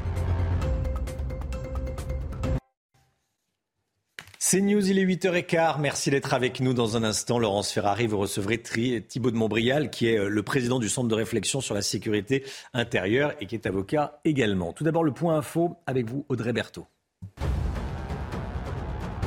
La galère des automobilistes continue. Vous avez toujours du mal à faire le plein ce matin, alors qu'hier, lors d'une réunion à l'Elysée, Emmanuel Macron a demandé au préfet d'être davantage mobilisé pour aider à acheminer le carburant vers les stations-service. Le bilan s'alourdit après le crash d'un avion militaire russe. 13 morts ont été retrouvés. Selon les autorités, il s'est écrasé hier dans un quartier habité de Yesk à la frontière ukrainienne, ce qui a provoqué un gigantesque incendie. Un des moteurs a pris feu au décollage selon le ministère de la Défense russe. Enfin, Karim Benzema, ému hier sur la scène du théâtre du Châtelet à Paris, le ballon d'or dans ses mains, Zidane à sa droite, Zidane qui est le dernier Français à avoir été consacré en 1998. Sous l'émotion, Karim Benzema a déclaré « Je repense à quand j'étais petit, c'est un rêve de gamin ». Laurence, vous recevez Thibaut de Montbrial ce matin. Bonjour Thibaut de Montbrial. Bonjour. Merci d'être avec nous ce matin. On va évoquer le meurtre de la petite Lola, que les jeunes de 12 ans, violée, massacrée, retrouvée morte dans une valise en plein Paris. La principale suspecte, âgée de 24 ans, a été placée en détention provisoire, mise en examen euh, pour meurtre sur mineur de moins de 15 ans et viol aggravé avec torture et acte de barbarie. C'est un crime abominable, hors norme pour vous, ou c'est le fruit d'une société où la violence totale est de plus en plus désinhibée? Alors, je crois que c'est tout d'abord... Euh, un acte qui remplit chacun d'entre nous d'effroi. Euh, c'est l'atteinte euh, à un enfant en plus euh, chez elle. Hein, elle, est rentrée dans son, immeuble. Donc quand on quand on a l'impression que tout, que tout que tout va bien. Donc d'abord et avant tout, c'est un acte abominable contre une jeune adolescente. Il faut être clair. Des, faits divers terribles, il y, en a toujours eu. Mhm. par contre, et, et, et c'est vrai qu'on peut pas ne pas intégrer tout ça dans, dans l'analyse une fois dépassé l'effroi et l'émotion, c'est que c'est vrai que cette affaire symbolise un peu la somme de tous les maux euh, français en matière d'insécurité euh, aujourd'hui. Et on a euh, une, augmentation, mais, mais spectaculaire, exponentielle de la violence physique, des, ce qu'on appelle les atteintes aux personnes dans notre pays, souvent gratuite, et c'est quelque chose qui frappe beaucoup sur les premiers éléments de l'enquête qu'on a depuis, depuis, depuis, quelques jours, c'est une atteinte purement, purement gratuite, et aussi euh, même si pour le coup ça ne me semble pas être le premier facteur à mettre en, en, lumière, mais aussi avec une problématique, hélas traditionnelle aujourd'hui en matière d'insécurité et de violence mhm. liée à l'immigration irrégulière. C'est parce que la principale suspecte, effectivement, est de nationalité algérienne et aurait dû être expulsée. Elle avait une OQTF, une obligation de quitter le territoire sur la France. Est-ce qu'il faut vraiment ouvrir ce débat-là aujourd'hui, alors que l'autopsie de la petite fille n'est pas encore faite et que l'enquête commence? Non, mais en fait, ça, dépend de, à quel niveau on parle. Je vous dis, le premier niveau de, discussion, euh, c'est de l'émotion, c'est l'effroi, c'est une pensée pour euh, pour les parents, pour, euh, pour la famille, pour les amis de, de, cette petite fille. Mais très vite, et, et, et, je crois aussi c'est ce que les Français se disent, les, les, gens qui nous regardent se disent aujourd'hui, c'est comment comment est-ce que comment est-ce que tout ça aujourd'hui euh, est, est, est, possible et surtout comment est-ce que tout ça est possible aussi souvent. Mmh. Quand on voit ce qui se passe à Nantes, où, où une jeune femme a, qui allait travailler, à, mère de quatre enfants, a, a été tuée à, à 6h30 du matin euh, dans la semaine, alors qu'une autre avait été violée la, la, la semaine d'avant dans des conditions à peu près identiques. Quand on voit ce qui se passe à Tours euh, il y a deux jours, où dans le cabinet d'un dentiste, un, un, un type qui était pas content des soins est revenu, il a poignardé le dentiste et, son assistante qui ont été grièvement blessés.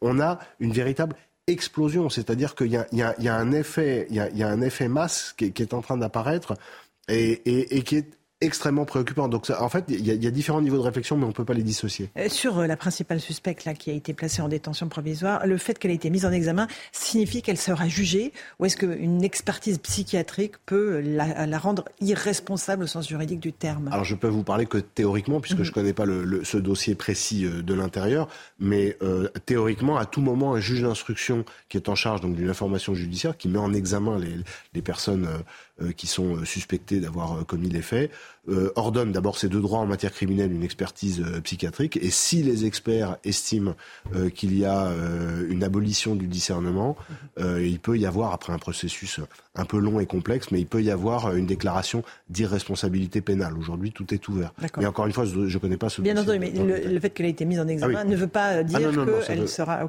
Est-ce que, encore une fois, ça veut dire que, par exemple, Eric Ciotti, lui, demande que l'on place toutes les personnes en situation irrégulière en centre de rétention Est-ce que c'est ce débat-là qu'il faut ouvrir aujourd'hui? Mais encore une fois, je pense qu'on peut, malheureusement sur ce fait absolument abominable et tragique, et il faut le dire, qui, nous, qui nous retourne le bide. Hein. Il faut, dire les choses telles qu'on les ressent, parce que c'est ce que tout le monde le ressent pareil il y a différents niveaux d'analyse. Euh, on peut aussi, euh, Eric Ciotti a, aussi raison d'ouvrir ce débat-là. Moi, je suis pas sûr. Encore une fois, je vous l'ai dit tout à l'heure, c'est pas le premier débat à ouvrir, mais c'est un des débats à ouvrir. Maintenant, si on l'ouvre, mhm. Il faut être lucide et il faut dire la vérité aux gens. Combien y a-t-il de centres de rétention administrative Aujourd'hui, 25 sur le territoire. 25 en France, dont 21 en métropole. Voilà. Avec, je crois, 83 places euh, en moyenne, disons une centaine pour le, pour le raisonnement. Ça fait qu'on a 25 000 places y compris la Guyane, Mayotte, etc., des endroits où mhm. les problématiques euh, d'immigration irrégulière sont, sont, exponentielles également. Donc, on, peut le souhaiter, on peut, on peut en construire, on peut, et je pense que c'est une voie vers laquelle il faut s'engager par ailleurs, mais ça ne va pas se faire demain. C'est-à-dire que les, les, la problématique ne va pas être réglée demain ni même après-demain. Ça va nécessiter d'abord une volonté politique, ensuite euh, des, votes, des constructions de centres, etc.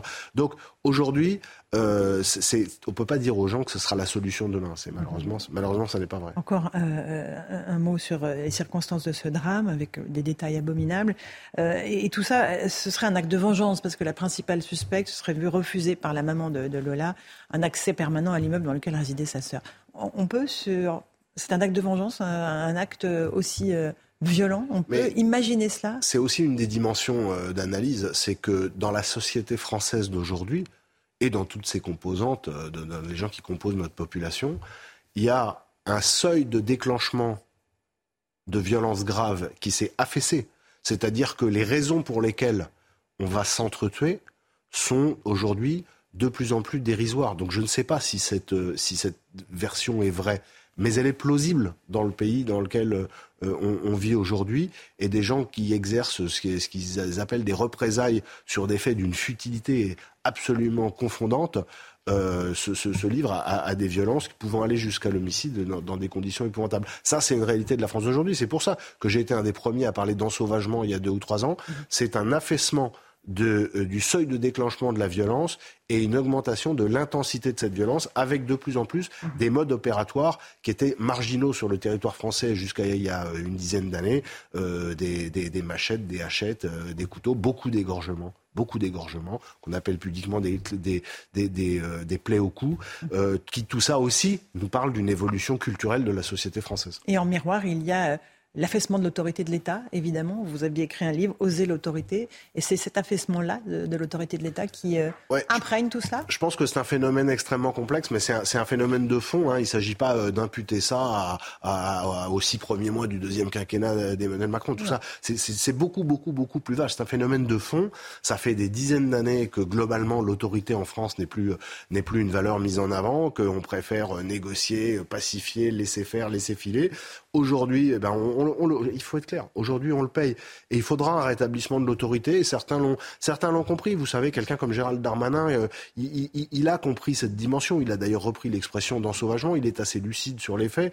Euh, mais, mais dans un gouvernement, d'un autre côté, euh, il, faudrait que ça suive à la justice. Or, ça ne suit pas à la justice. l'intérieur et la justice sont deux corps, deux jambes qui doivent marcher dans la même direction. Aujourd'hui, ça n'est objectivement pas le cas. La justice a, un rôle essentiel à jouer la, pour la sécurité euh, de nos compatriotes. Il y a beaucoup de choses à dire sur la façon dont elle le joue. Euh, c'est un ensemble. Mais c'est vrai que moi, je pense qu'il faudrait une vraie révolution d'autorité déjà dans le discours politique.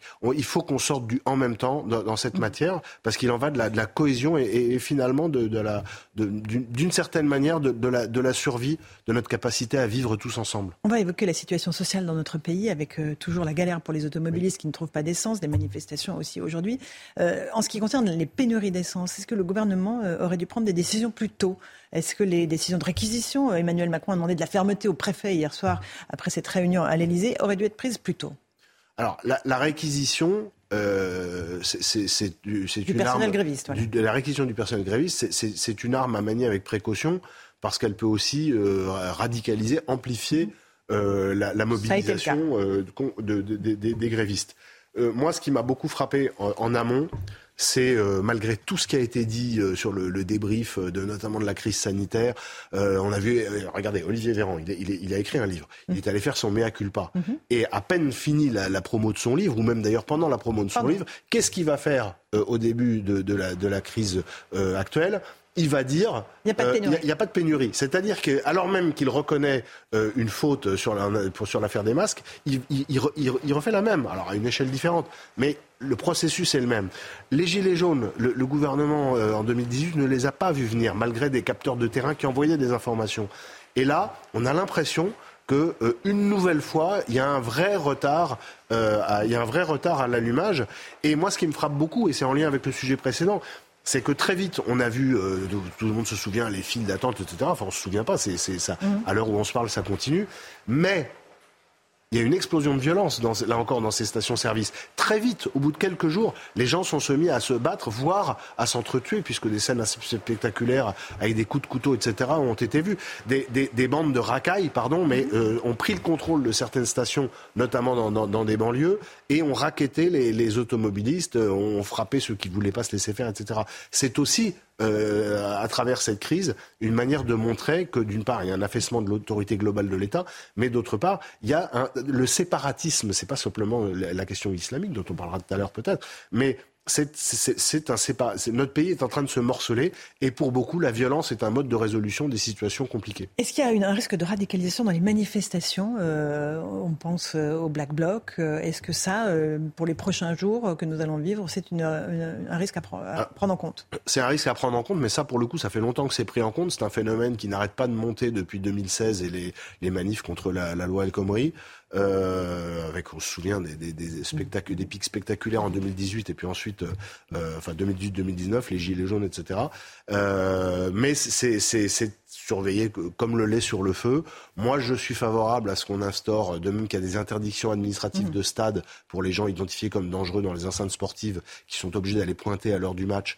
Euh, je, je, je, je, suis pour qu'on instaure une obligation administrative, une interdiction administrative de manifestation. Euh, je pense que ça aiderait beaucoup les, les, les, autorités. Euh, pour l'instant, ça n'est pas le cas, mais en tout cas, c'est un phénomène qui est surveillé, mais qui est craint. On va parler de la laïcité. Les atteintes à la laïcité n'ont jamais été aussi importantes dans notre pays. 313 faits rien que sur le mois de septembre, la moitié euh, pour des ports de tenues religieuses. Face à cette offensive, euh, Gérald Darmanin demande au préfet de soutenir la communauté éducative euh, dans ce combat pour les valeurs de la laïcité. euh, ça veut dire qu'il faut que les préfets soient plus attentifs aux remontées euh, des professeurs et du personnel enseignant? Il faut être clair, Laurence Ferrari, dans, dans cette matière, il faut être absolument implacable. C'est-à-dire que nous sommes face à euh, une entreprise de déstabilisation qui est parfaitement assumée, euh, qui est une entreprise fréro-salafiste. C'est-à-dire que vous avez les frères musulmans, vous avez les salafistes, vous avez le CCIE, qui est l'ancien euh, CCIF, mmh. Comité contre l'islamophobie en France, qui a été dissoute par le, par le mmh. président de la République l'année dernière, qui s'est reconstitué en Belgique et qui coordonne en partie les, les, ces affaires-là. Beaucoup d'attaques en, ce moment sur les lycées, notamment à Nanterre. Mmh. Beaucoup d'attaques également, on en parle beaucoup, on en parle moins, mais dans les établissements post-bac euh, qui, eux, ne sont pas protégés par la loi sur la laïcité de 2004, il faut absolument être implacable. Et euh, il ne faut pas avoir de, de, de, de fausse naïveté. Vous savez, la grande arme des islamistes, c'est euh, de dire que des discours comme celui que je suis en train de porter là sont islamophobes, précisément pour tétaniser les gens et mm. les empêcher d'aller dans cette direction. Il faut être absolument implacable. Moi, je suis un peu navré d'entendre Pape Ndiaye rendre certes hommage à, Samuel Paty, euh, dire ce qui est, puisque les chiffres sont ceux qui sont, vous venez de mm. le rappeler, avec une augmentation des faits contre la laïcité constater et pour autant euh, tenir un, discours qui est, très, très réservé sur le soutien qu'il faut apporter euh, aux enseignants. Donc Gérald Darmanin a évidemment raison d'appeler les, les, préfets à la fermeté la plus grande. Et j'ajoute, quelles que soient euh, les provocations et les intimidations, c'est un sujet sur lequel il faut absolument que nous tenions. Parce que les avancées que nous voyons actuellement sur le terrain, avec de plus en plus de tenues islamiques, des revendications, on a vu des choses lunaires hier soir sur une chaîne concurrente, on a vu des des, lycéens dire l'islam passe avant l'école, etc. Donc ça, ce sont des provocations. Il faut tenir. Si nous ne tenons pas dans les années qui viennent, nous avons une décennie très, très, très compliquée qui nous attend. Un dernier mot sur la menace terroriste qui est toujours extrêmement présente en France. Euh, est-ce qu'il faut aussi redouter des actions hybrides euh, de, sur le sol français? Il y a eu des attaques euh, en Allemagne et vous, vous, vous y voyez la main de certains services étrangers? Oui, je pense qu'il faut, il faut là encore être, pas être naïf. l'affaire, l'affaire ukrainienne euh, peu impacte la France avec ses conséquences énergétiques, etc. Mais euh, on peut tout à fait subir sur notre sol, mais enfin ça, les, services spécialisés sont évidemment au courant, ce qu'on appelle les actes hybrides, c'est-à-dire des actes de sabotage ou de déstabilisation. Et je rappelle qu'il y a, dix jours en Allemagne, dimanche il y a dix jours, euh, il a été porté atteinte aux fibres optiques, aux câbles optiques qui sont sur les réseaux de chemin de fer allemands, à des endroits différents et stratégiques. Et les, les, les services d'enseignement pensent que c'est l'action euh, de gens qui travaillent pour les services russes et euh, nous ne sommes absolument pas à l'abri de telles actions euh, inspirées ou coordonnées ou même opérées par les services russes sur notre territoire. Ça, c'est quelque chose auquel il faut s'attendre à tout moment. Thibault de Montbrial était l'invité de la matinale. Merci beaucoup d'être venu ce matin. À vous, Romain Desarmes, pour la suite. C'est News, 8h30. Merci à vous, Laurence Ferrari, et à votre invité, Maître Thibault de Montbrial. Il a été beaucoup question, évidemment, de ce qui s'est passé dans le 19e arrondissement de, Paris avec Maître euh, de Montbrial. Euh, le calvaire de la petite Lola. On en sait plus sur ce que lui a fait endurer son bourreau. La principale suspecte est une jeune femme de 24 ans, d'origine algérienne, en situation irrégulière. L'émotion étreint tous les Français et encore plus ceux qui ont connu la petite victime. Écoutez. Elle était gentille, elle était mignonne, elle était belle. On se dit que pourquoi euh, elle et qu'elle est jeune, elle avait toute la vie devant elle et que euh, bah, je suis super triste. Et euh, les maîtres et maîtresses qui l'avaient avant et qu'ils sont super tristes. je la voyais tout le temps sourire, ça m'a hyper choqué. J'ai encore des images d'elle dans ma tête. Il y a à peine deux semaines d'ailleurs, elle m'avait demandé si elle pouvait caresser mon chien. J'avais dit oui, elle a joué avec. Et, euh, enfin voilà, c'est resté dans ma tête. Noémie Schulz, avec nous, service police-justice de CNews. Noémie, on en sait plus donc sur le profil de la principale suspecte que vous avez d'ailleurs aperçu au tribunal judiciaire de Paris hier. Oui, j'ai pu la voir euh, hier au début de l'audience devant la juge des libertés et de la détention, à l'étude de laquelle elle a été placée en détention euh, provisoire. J'ai été frappée d'abord par ce visage très juvénile, les joues marquées par des cicatrices de, boutons d'acné, les cheveux longs, bruns, attachés en, chignon. son calme apparent aussi, pas de signe de nervosité particulier. Elle balayait des yeux la, salle d'audience, n'hésitant pas à soutenir le regard des, journalistes. on était quelques-uns présents dans, dans la salle. Nous n'avons pas entendu le son de sa voix. La présidente a très vite ordonné le huis clos euh, pour la sérénité des débats et puis aussi pour préserver la confidentialité de certains faits particulièrement traumatisants euh, pour euh, les parents et, on le comprend. Alors ce que l'on sait de cette jeune femme, c'est qu'elle a 24 ans, elle est algérienne en situation irrégulière, présentée comme marginale. Elle avait n'avait pas de casier judiciaire. Elle a été au contraire identifiée comme victime de violences conjugales en 2018. Elle est arrivée en France en 2016, euh, légalement, avec un titre de séjour euh, étudiant. Elle a été interpellée en août dernier euh, pour défaut de titre de séjour et donc une OQTF, obligation de quitter le territoire français, avait été délivrée avec un délai de 30 jours pour qu'elle quitte la France. voilà donc pour les, les éléments qu'on a pour le moment concernant cette suspecte. La procureure de Paris a donné des détails sur le déroulé des faits.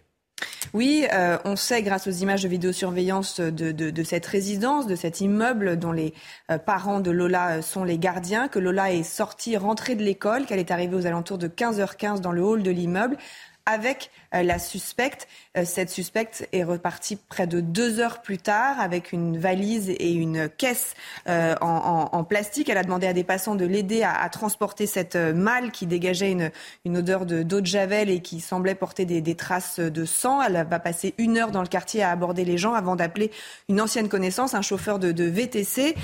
il l'emmène chez lui à Agnières. Elle passe deux heures et puis elle lui dit qu'elle veut rentrer chez elle, en fait chez sa sœur qui vit dans, dans la résidence et elle repart avec la malle, la malle qui a été euh, retrouvée euh, dans la soirée euh, dans cette résidence. Le chauffeur de VTC a également été interpellé, mis en examen pour recel de cadavres et placé sous contrôle judiciaire. Que sait-on des, raisons du mobile de, ce meurtre? Alors, ce que l'on sait, c'est ce que la jeune femme a, bien voulu dire mmh. en, garde à vue. Elle a parlé, hein, elle a donné des explications, elle a reconnu les faits dans un premier temps, elle a expliqué aux enquêteurs avoir emmené Lola chez sa sœur qui vit donc dans l'immeuble de l'adolescente. Elle a donné d'ailleurs des détails euh, très terribles que nous, nous ne donnerons pas sur les sévices sexuels qu'elle a infligés à, à, sa victime avant de la tuer et de cacher le, corps dans, dans, la malle. Elle a donné euh, ce qui pourrait être des, des, raisons à ce passage à l'acte. Euh, les parents donc sont le gardien de cette résidence. Elle a évoqué le fait qu'elle avait demandé un passe vigique, vous savez, un passe pour pouvoir accéder à l'immeuble à la mère de Lola. Ça lui avait été refusé. Et donc la, la piste d'un acte qui pourrait s'apparenter à une vengeance est retenue par les enquêteurs. Mais évidemment, toutes les pistes vont être euh, étudiée. Dans un second temps, cette jeune femme s'est euh, rétractée. Euh, d'après nos informations, quand on lui montre les photos de Lola, elle ne montre aucun signe d'empathie. Elle a fait l'objet d'un examen de comportement psychiatrique qui, pour le moment, dit qu'il n'y a pas de péril psychique. Elle a été placée en garde à vue. Elle est aujourd'hui placée en détention. Mais évidemment, il y aura des expertises psychiatriques plus poussées pendant la, la phase d'enquête d'instruction. Noémie Schulz avec nous. Merci beaucoup Noémie. Les réactions politiques sont nombreuses. Jordan Bardella euh, écrit Nous apprenons que l'acte de barbarie commis contre Lola a été perpétré par une femme algérienne en situation irrégulière. La responsabilité de l'État est engagée. Éric Ciotti, euh, j'appelle à placer toutes les personnes en situation irrégulière en centre de rétention administratif. D'ailleurs, je vous pose la question ce matin sur le compte Twitter. Est-ce que c'est une bonne ou une mauvaise idée? Euh, Vous êtes 92% euh, à dire que c'est une bonne idée. Vous êtes 8% à dire non, ce n'est pas une bonne idée. Écoutez la réaction il y a quelques instants de Gérald Darmanin, le ministre de l'Intérieur. Il parle euh, d'appropriation politique de cette affaire, de récupération politique de l'affaire du meurtre de la petite Lola. Écoutez. Il y a beaucoup d'indécence de la part de personnes qui transforment cette histoire en, tract euh, électoral. La, suspecte euh, qui est euh, aujourd'hui concernée, mise en examen, incarcérée par la, par la justice, n'est pas connue des services de police. Je pense que pendant un seul instant, il faut peut-être que les responsables politiques, ou en tout cas ceux qui disent comme tels, réfléchissent aux conséquences de leurs mots sur ne serait-ce que les familles qui voient les photos de leurs filles partout circuler. La grève, la grève à présent Grève, euh, journée de grève dans les transports. Quatre syndicats appellent à une journée de mobilisation interprofessionnelle avec euh, des revendications salariales. On va déjà regarder l'état du trafic avec vous, Audrey. Hein. La circulation des trains régionaux est perturbée avec un TER et un intercité sur deux en moyenne. Pour les Transiliens, le service est réduit et il est aussi légèrement perturbé sur les Ouigo ainsi que sur le réseau Atlantique. Pour Paris, le trafic dans le métro est quasi normal. 3 RER sur 4 prévus sur les lignes A et B, 2 bus sur 3 en moyenne. Et puis pour les tramways, vous le voyez, le trafic aussi est euh, quasi normal. On vous a interrogé à la gare euh, de Bordeaux euh, ce matin sur la situation. Écoutez.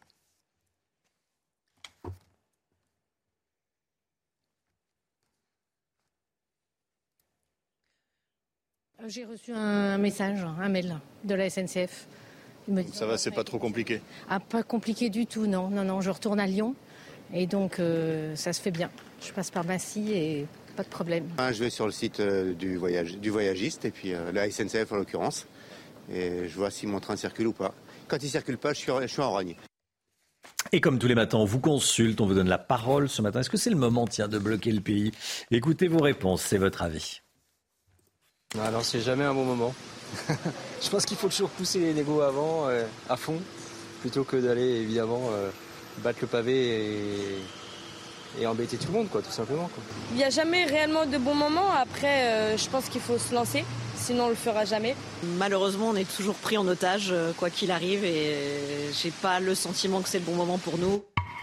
Des difficultés donc à faire circuler les trains, des difficultés également à trouver de l'essence des difficultés également euh, face au prix de l'essence. Plus 12 centimes en une semaine pour le prix du, gazole. Hein. Et certaines stations appliquent euh, la règle, plus un produit est rare, plus il est cher. Mais les, les automobilistes n'ont pas d'autre choix que de faire le plein. Reportage dans une station parisienne avec Aminata Démé et Marion Bercher. Rare, mais également de plus en plus cher. D'après les chiffres dévoilés ce lundi par le ministère de la Transition énergétique, les prix des carburants continuent à flamber. Sur la base des tarifs relevés la semaine dernière, le prix du gazole s'affichait en moyenne à 1,92€ contre 1,80€ une semaine plus tôt, soit 12 centimes de plus.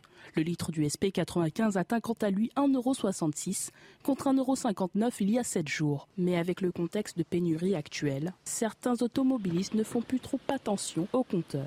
Le prix, je fais un peu attention. Il y a même des fois limite 3 euros, mais là on n'a plus le choix. C'est soit ça ou soit on peut aller au travail. J'ai besoin, donc euh, je mets de l'essence, quoi. Donc euh, je regarde même plus le prix. Je mets le plein pour le week-end et je vais au travail maintenant en vélo électrique. J'ai pas le choix. D'autres sont prévoyants et font le plein avant le début des vacances scolaires. J'ai trouvé de l'essence, donc je, reste content hein. euh, parce que bah, je préfère venir le soir, parce qu'après il y a les, vacances à la fin de la semaine. Donc c'est un peu une, inquiétude pour, pour, la petite famille, savoir si on allait pouvoir partir au vert. Pour rappel, la ristourne de 30 centimes par litre de l'État a été prolongée jusqu'à la mi-novembre. Ukraine, euh, écoutez cette information qui vient de, de, tomber. Une centrale électrique a été touchée par trois frappes à Kiev. C'est ce qu'annonce la présidence ukrainienne. Donc frappe sur une centrale électrique, trois frappes ont touché cette centrale à Kiev, donc la, capitale ukrainienne. Et puis le bilan s'est alourdi ce matin après le crash d'un avion militaire russe, hein, Audrey. 13 morts ont été euh, retrouvés selon les autorités russes. Il s'est écrasé euh, hier dans un quartier habité de Yesk à la frontière ukrainienne, ce qui a provoqué un gigantesque incendie dans un immeuble. Un des moteurs a pris feu au décollage selon le ministère de la Défense russe. Allez, le point info, 8h moins le quart, 9h moins le quart, qu'est-ce que je dis? Le point info, tout ce qu'il faut savoir dans l'actualité avec vous, Audrey. Et la galère des automobilistes toujours, alors qu'hier, lors d'une réunion à l'Elysée, Emmanuel Macron a demandé au préfet d'être davantage mobilisé pour aider à acheminer le carburant vers les stations-service.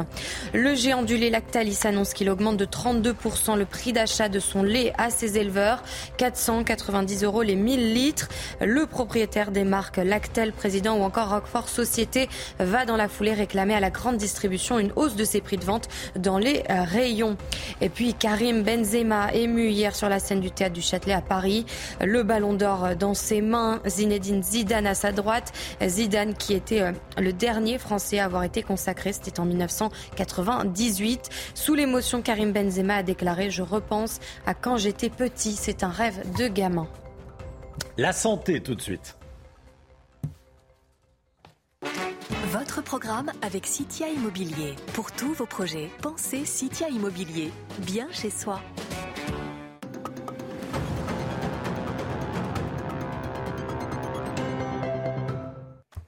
Bonjour Brigitte, bonjour docteur Millot. Euh, c'est la semaine de l'aphasie. Vous nous parlez ce matin de ce handicap invisible et pourtant très fréquent. Oui. En fait, il s'agit d'un individu qui a perdu partiellement ou totalement la capacité de communiquer. Hein. Euh, alors c'est un handicap, c'est un réel handicap qui est invisible, qui est fréquent et qui est pourtant assez méconnu euh, du grand public. Hein. Euh, ce qu'il faut bien comprendre, dans la tête des gens, ils ont toujours l'impression que c'est juste un trouble de la parole, un trouble du langage. En fait, la parole et le langage, il y a énormément de zones dans le cerveau qui sont impliquées. Et c'est pour ça que ça va toucher à tout, toute la relation à l'autre, toute la communication. Euh, ça va toucher, là je vous ai mis les principales fonctions qui sont touchées. Mais, et, pour vous en souvenir, je vous ai mis un petit moyen, c'est plec. C'est le parler qui va être touché, c'est le lire qui va être touché, mhm. c'est l'écrire et c'est le comprendre. Donc ça veut dire qu'en fait, regardez, si euh, vous me parlez, je ne vous comprends pas. Ok, ça peut arriver. Non, c'est pas vrai. Euh, pardonnez-moi, je fais. Euh... Oui, ne pas m'entendre, mais. je, je, ne peux pas vous parler. Donc on pourrait se dire, bah, puisqu'on ne peut pas ni se parler ni se comprendre, on va s'écrire. On va s'écrire. Mais on ne peut pas, puisque ça touche aussi le lire. On pourrait dire, vous voyez, on pourrait se dire l'écrire, l'écouter, tout ça c'est touché. Donc on ne peut plus communiquer et ça ne se voit pas. C'est-à-dire que le handicap, il est totalement invisible. Donc vous, êtes, vous ne pouvez plus rien faire, vous ne pouvez plus téléphoner, vous ne pouvez plus dire votre nom. Vous ne, si on vous demande votre nom, ben vous êtes incapable. Il y a ce qu'on appelle... Après, il y a les anomies, on ne peut plus nommer les choses. C'est-à-dire que je, je, veux vous parler, je vais vous dire, euh, moi, fourchette, manger, salade. Enfin, je veux dire, mmh. vous imaginez ce que c'est? Alors c'est un enfer, évidemment, pour la personne qui en souffre mais c'est aussi un enfer pour les dents. Le AA, l'aphasique et les dents, c'est vraiment, ils sont indissociables. Hein. C'est-à-dire que vous, imaginez-vous une vie où vous ne pouvez plus parler. Attention, là, je décris évidemment une forme qu'il ne faut pas oublier, c'est qu'il y a autant de, de formes d'aphasie que de personnes aphasiques. Hein. On n'a jamais les mêmes lésions dans le cerveau, etc. etc. Ce n'est pas une maladie, hein. c'est le symptôme d'une autre pathologie. L'aphasie, ce n'est pas une maladie en elle-même, hein. c'est le symptôme, c'est parce qu'il y a une lésion dans le cerveau qu'on a un trouble du langage. Je rappelle quand même que pour, la pour les droitiers et pour deux tiers des gauchers, cette lésion, elle se situe dans l'hémisphère gauche du cerveau. Vous savez que c'est croisé. Hein. Euh, donc c'est dans l'hémisphère gauche pour la, plupart du temps, et avec des zones différentes qui peuvent être touchées. Alors on peut avoir des aphasies qui apparaissent brutalement, je vous ai mis les principales causes. C'est essentiellement ce qu'on appelle les AVC, les accidents vasculaires cérébraux, qu'ils soient hémorragiques ou qu'ils soient dus à un petit embol, ce sont les plus fréquents, à une artère qui se bouche. Euh, là, ça va être brutal, l'aphasie, et c'est là qu'il ne faut pas perdre de temps. Et j'ai oublié de vous dire, mais c'est très fréquent, c'est 300 000 personnes, et quand on pense qu'on a un AVC toutes les 4 minutes, vous imaginez. Hein, Donc si on voit quelqu'un qui a du mal à parler, qui dit un peu n'importe quoi, tout d'un coup, oui. Voilà, c'est vraiment euh, time is brain, il faut vraiment ne pas perdre de temps. de l'avoir en tête. Euh, c'est très important. Un traumatisme crânien aussi qui peut entraîner une lésion euh, dans votre cerveau ou une infection cérébrale. Vous pouvez avoir une infection, une encéphalite hein, euh, qui peut aussi entraîner ça. Après, il y a les, les, aphasies qui apparaissent brutalement. On en a beaucoup parlé au moment où Bruce Willis avait déclaré son aphasie, vous vous souvenez? Donc là, ça peut être dû à une tumeur, voire à une démence. Et donc là, l'aphasie, elle va s'établir progressivement. Ce qui est très important, c'est de comprendre que ce n'est pas un trouble de l'intelligence, c'est un trouble de la relation. Ce qui est important aussi, c'est de comprendre qu'il ne faut pas baisser les bras. Quelle que soit la forme de votre aphasie, il y a des récupérations.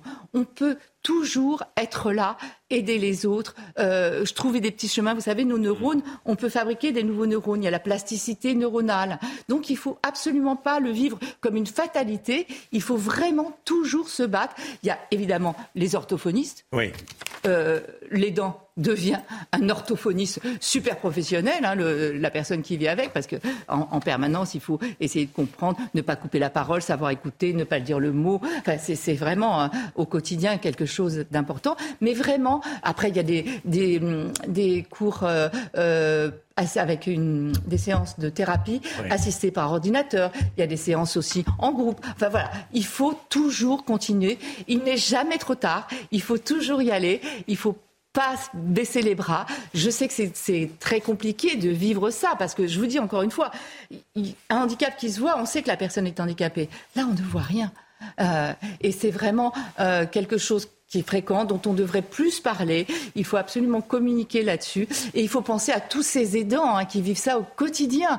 Il y avait une dame qui avait dit, euh, euh la femme d'une personne qui souffrait d'aphasie, elle avait dit, je suis devenue son cerveau gauche puisque mm. c'est à cet endroit-là que ça se passe. Et donc voilà, c'est vraiment des binômes incroyables, enfin binômes ou toute la famille hein, ou, les, autres aidants. Et il y a donc cette, toute cette semaine qui est consacrée aux personnes qui souffrent d'aphasie. Vous avez le site aphasie.fr où vous pouvez trouver toutes les réponses aux questions que vous vous posez. Il y aura aussi une visioconférence ce soir. Donc, si vous voulez y participer, n'hésitez pas. Vous allez sur aphasie.fr et vous aurez beaucoup d'informations à ce sujet. Merci beaucoup, Brigitte. C'était votre programme avec Citia Immobilier. Pour tous vos projets, pensez Citia Immobilier, bien chez soi. 9h10, merci d'avoir choisi CNews pour démarrer cette journée. On se retrouve demain matin avec toute l'équipe. C'est simple, avec Audrey Berthaud, le docteur Millot, Florian Tardif, Alexandra Blanc, Lomique Guillot pour euh, l'économie. Dans un instant, c'est l'heure des pros avec Pascal Pro et tous ses invités. Belle journée à vous. Sur CNews, bien sûr, bon courage si vous cherchez euh, de l'essence ou un train. Aujourd'hui, c'est euh, difficile dans les, dans les transports en commun. À demain. Tout de suite, Pascal Pro dans l'heure des pros.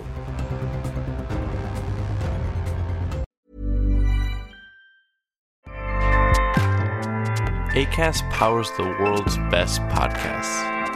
Here's a show that we recommend. Hi, I'm Jesse Cruikshank. Jesse Cruikshank. I host the number one comedy podcast called Phone a Friend. Girl. Let's phone a friend. Not only do I break down the biggest stories in pop culture with guests like Dan Levy and members of InSync, I do it with my own personal boy band singing jingles throughout. Because it's my show. It's your show, girl. New episodes of Phone a Friend. Yeah. Drop Thursdays wherever you get your podcasts. So work it, girl. Yeah, work it. Okay, that's enough. ACAST helps creators launch, grow, and monetize their podcasts everywhere. ACAST.com.